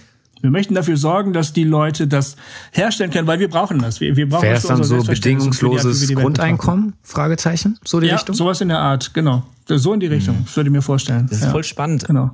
Mm, Steady, dazu können wir auch noch gleich was sagen. Das finde ich auch spannend. Ist ja auch so eine Art machen, Grundeinkommen. Ja, ähm, aber das, das ist nochmal so das Thema, ja. finde ich voll cool. Vielleicht könnte da vor allem Kunst gesellschaftsrelevant sein, wo man den Blick dafür hat, dass wir gerade in dieser komplexen, schnelllebigen Welt immer als wichtiger empfinden müssen, wirklich wieder eine Narrative zu erzählen. Also das, es gibt ja auch in, in der Politik, sage ich mal, ähm, ja. Wo gibt's denn noch Politikschaffende, die nochmal wirklich eine Erzählung kreieren? Also Kevin Kühner mhm. spricht manchmal zum Beispiel davon, es fehlt an einer Erzählung. Auch in der SPD sieht man das ja so gut in den letzten Jahrzehnten, ja. wo es da wirklich die SPD-Erzählung, die Narrative. Ja. Und du hast es angesprochen, dass es. Und wo unterscheidet sie sich auch, ne? Wo unterscheidet sie sich auch? Mhm. Und vielleicht kann da Kunst richtig gesellschafts- und aber auch systemrelevant werden dass man mhm. vielleicht sich von Kunstschaffenden viel mehr inspirieren lässt, beraten lässt. Vielleicht nicht die McKinsey-Leute, die einen beraten, sondern wirklich Kunstschaffende, ähm, die auch mhm. dann dazu beitragen, neue Geschichten zu erzählen. Denn ich möchte jetzt noch eine Sache, die möchte ich jetzt auch noch erwähnen, auch wenn ich eben gesagt habe, ja, ähm, die sind schon in fortgeschrittener Zeit, aber ey, das ist jetzt so ein relevantes Thema und zwar. Ja, nur zu ähm, es gibt erstmal sehr wenig schwarze Schauspieler in Deutschland oder Schauspielerinnen. So, und ich weiß nicht mehr, wer das genau gesagt hat. Ich habe das letztens in einem Interview gesehen. Ein schwarzer Schauspieler hat gesagt, er wird oft für Rollen genommen, die bö also böse Rollen, einfach der Schurke. Und da erzählen wir kunstvoll eine sehr destruktive Geschichte, finde ich, indem wir vermitteln, der schwarze Mensch oder ist auch das schwarze Schaf. Ähm, In ganz vielen Filmen ist das der Fall. Und da erzählt ein, das ist verheerend eigentlich. Und da frage ich mich, haben wir uns unterschwellig von Kunst so beeinflussen lassen, dass sogar sowas wie Rassismus ähm, Hashtag George Floyd ähm, gerade ne immer noch sehr stark ähm, äh, ja so lebendig in uns ist und wie könnte Kunst da eine Gegengeschichte, eine Gegennarrative erzählen? Vielleicht ist es, vielleicht liegt da eine ganz große Gesellschaftsrelevanz. Vielleicht, vielleicht hast du da, wünschst du dir da auch noch was irgendwie? Ähm, Ja, natürlich, die, genau, die, ähm, eine Gesellschaft erzählt sich selbst die Geschichten, die sie am liebsten hören möchte. Und ähm, die, die beliebtesten Geschichten und die erfolgreichsten Geschichten sind die bestätigenden Geschichten. Das sind die Geschichten, die die Dinge, wie sie sind, bestätigen. Das ist Schlager im Prinzip. Schlager sind Narrative, die alles so bestätigen, wie man, wie es ist oder wie es, wie man es gerne hätte, dass es sein soll. So auf eine schöne Art. Ja, da wird der Status quo bestätigt. Ne? Ähm, und das haben die, das ist jetzt ganz fies, aber die, die Nazis und, und andere Diktaturen, ähm, totalitäre Regime machen sich das zunutze.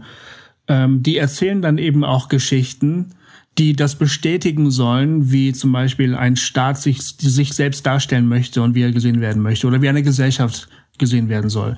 Und, und, und klar, es gibt dann diese Geschichten, wo die Schwarzen zum Beispiel immer die lustigen, die lustigen Typen sind mit diesen großen weißen rollenden Augen und den großen weißen leuchtenden Zähnen, ne? Die lustigen Typen, so. Das, das ist also so eine ganz typische Rolle für Schwarze. In den 50er Jahren, 60er Jahren, ich weiß gar nicht, bis wann das geht, wann das endlich aufgebrochen wird. Und das kannst du überall in der, in der Kunst sehen. Ähm, das sind allerdings die erfolgreichen Geschichten. Da, das, das ist Affirmative, ja, das Bestätigende, wo, wo, wo gesellschaftliche Zustände, wie sie sind, bestätigt werden, weil sich die Mehrheit innerhalb dieser äh, Umstände auch wohlfühlt. Die gibt natürlich auch immer eine Minderheit, die sich da nicht so wohlfühlt, oder mehrere Minderheiten, ähm, die sehen dann halt scheiße aus. Kunst könnte natürlich auch ähm, subversiv sein. Also Kunst kann auch andere Geschichten erzählen. Das gibt's ja auch. Die Independent-Filme und so, die Independent-Kunst und so ist dafür eigentlich, ähm, das sind eigentlich die, die Instanzen, die sagen, nein, wir erzählen jetzt mal eine neue Geschichte. Wir erzählen jetzt mal zum Beispiel, wie ist das? Brokeback Mountain oder wie ist dieser schwulen Cowboy-Film? Oh, zum den liebe ne? ich. ich habe Komplett, wo das, wo, wo dieses ganze Cowboy-Macho-Kack-Ding aufgebrochen Das wird so gebrochen, so die harten Kerle in ihren Jeansjacken Ja. und dann im Schlamm, im Tipi beim Pferde, äh, beim auf die Schafe hüten. Ah, ist schon, Genau, ah, ist schon krass. Also ohne dass man. Ja, Aber und das geil. ist, das ist, das ist eine Gegenerzählung, die total wichtig ist, ne? weil plötzlich Erwartungen unterlaufen werden. Ähm, und da wird eben nicht bestätigt, sondern da wird hinterfragt. Mhm. Da wird die Frage gestellt, muss das eigentlich wirklich immer so sein oder könnte das nicht auch so sein? Im Film wäre das ein Arthouse, ne? So ein bisschen anders halt, independent. Ja, genau. Ja, stellenweise Arthouse, genau. Oder, ja, genau. Du findest ja überall auch wieder tolle Beispiele in, den- in, der, in den Künsten, wo Leute ganz bewusst gegen den Strich bürsten. Und ich sehe da absolut eine ganz große Verantwortung der Kunst. Ich finde nicht, dass man bestehende Machtverhältnisse einfach nur als Künstler immer bestätigen kann. Es ist halt der sicherste Weg zum Erfolg. Das ist das Problem. Manche Leute, manche Künstlerinnen und Künstler zucken zurück, weil sie sagen, ich würde ja gerne mal was anderes machen, aber ich kann mir das nicht leisten. Ne? Und da muss jede, jeder, jede irgendwie sich selber fragen, ähm, was ist mir wichtiger? Nehme ich meinen Job ernst oder will ich halt irgendwie über die Runden kommen? ja. Krass, ja, diese Narrative. Das ist schon. Du Genau. kannst dich da ja auch immer wieder neu erfinden. Also Micha und ich, wir können ja auch jetzt bei Veta, wo wir das neu angefangen haben, wir können ja einen ganz neuen Micha und einen ganz neuen Johnny erfinden. So. Wir können ja eine ganz neue Narrative starten. Das finde ich auch immer so geil am Projekte starten. So, wer will ich sein? Mhm. Kannst du ja ganz frei jetzt entscheiden. So, Und ich habe zumindest wie du dich gibst, ne? Also Ich war auch mal auf dem Social Media Seminar, dachte, okay, gut, mach gebe ich mir mal für Musikschaffende. Aber das fand ich schon cool, weil die ähm, Frau wirklich mich in mir was geweckt hat von, was ist deine Geschichte, was ist deine Narrative, was ist deine Kernbotschaft. Und ich habe auch keine Lust, das deswegen zu machen, wieder, weil es dann ein Mittel zum Zweck ist äh, oder ich sage ich mal, Kapital vielleicht in so einem Rahmen da äh, verstanden werden kann, sondern wirklich habe ich richtig Lust zu überlegen, so was ist wirklich meine Geschichte, was sind, was sind meine Träume, die ich so äh, spreaden will in die Welt sozusagen als Kunstschaffender.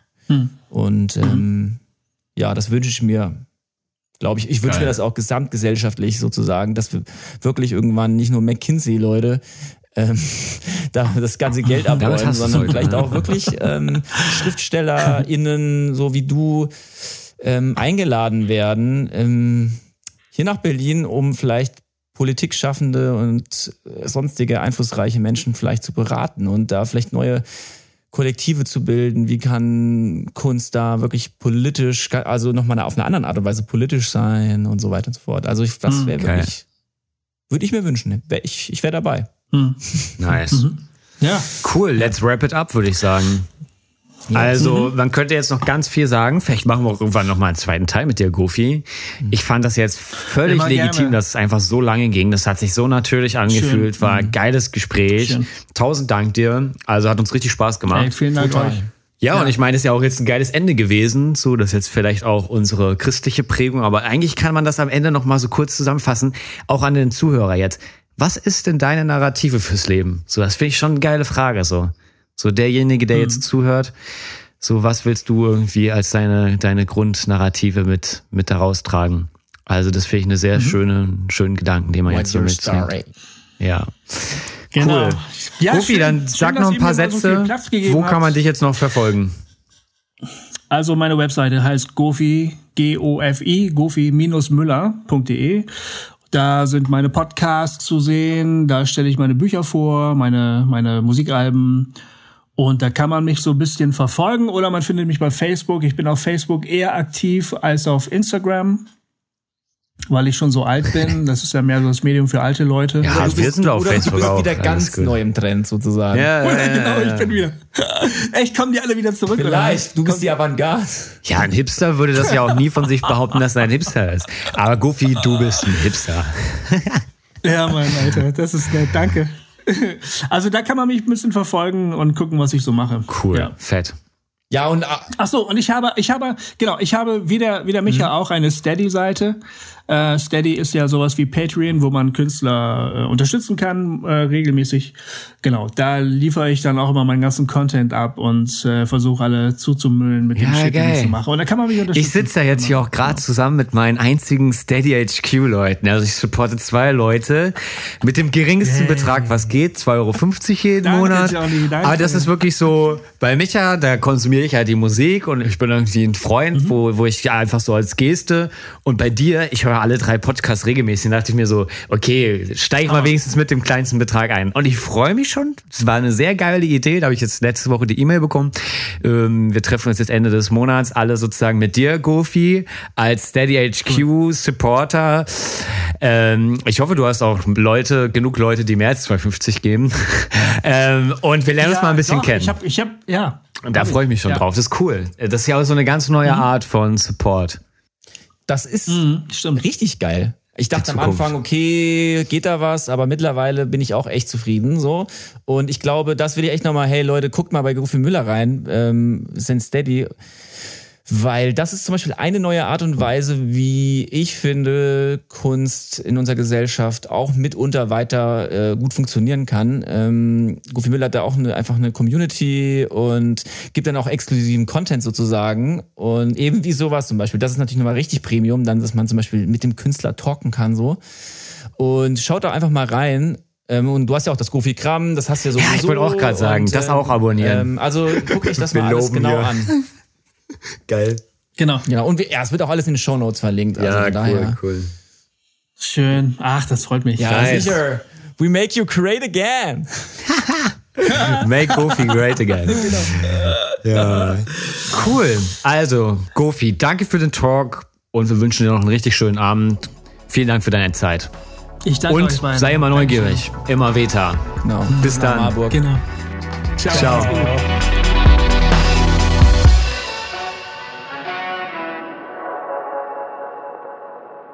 Schön. Ja, das war toll.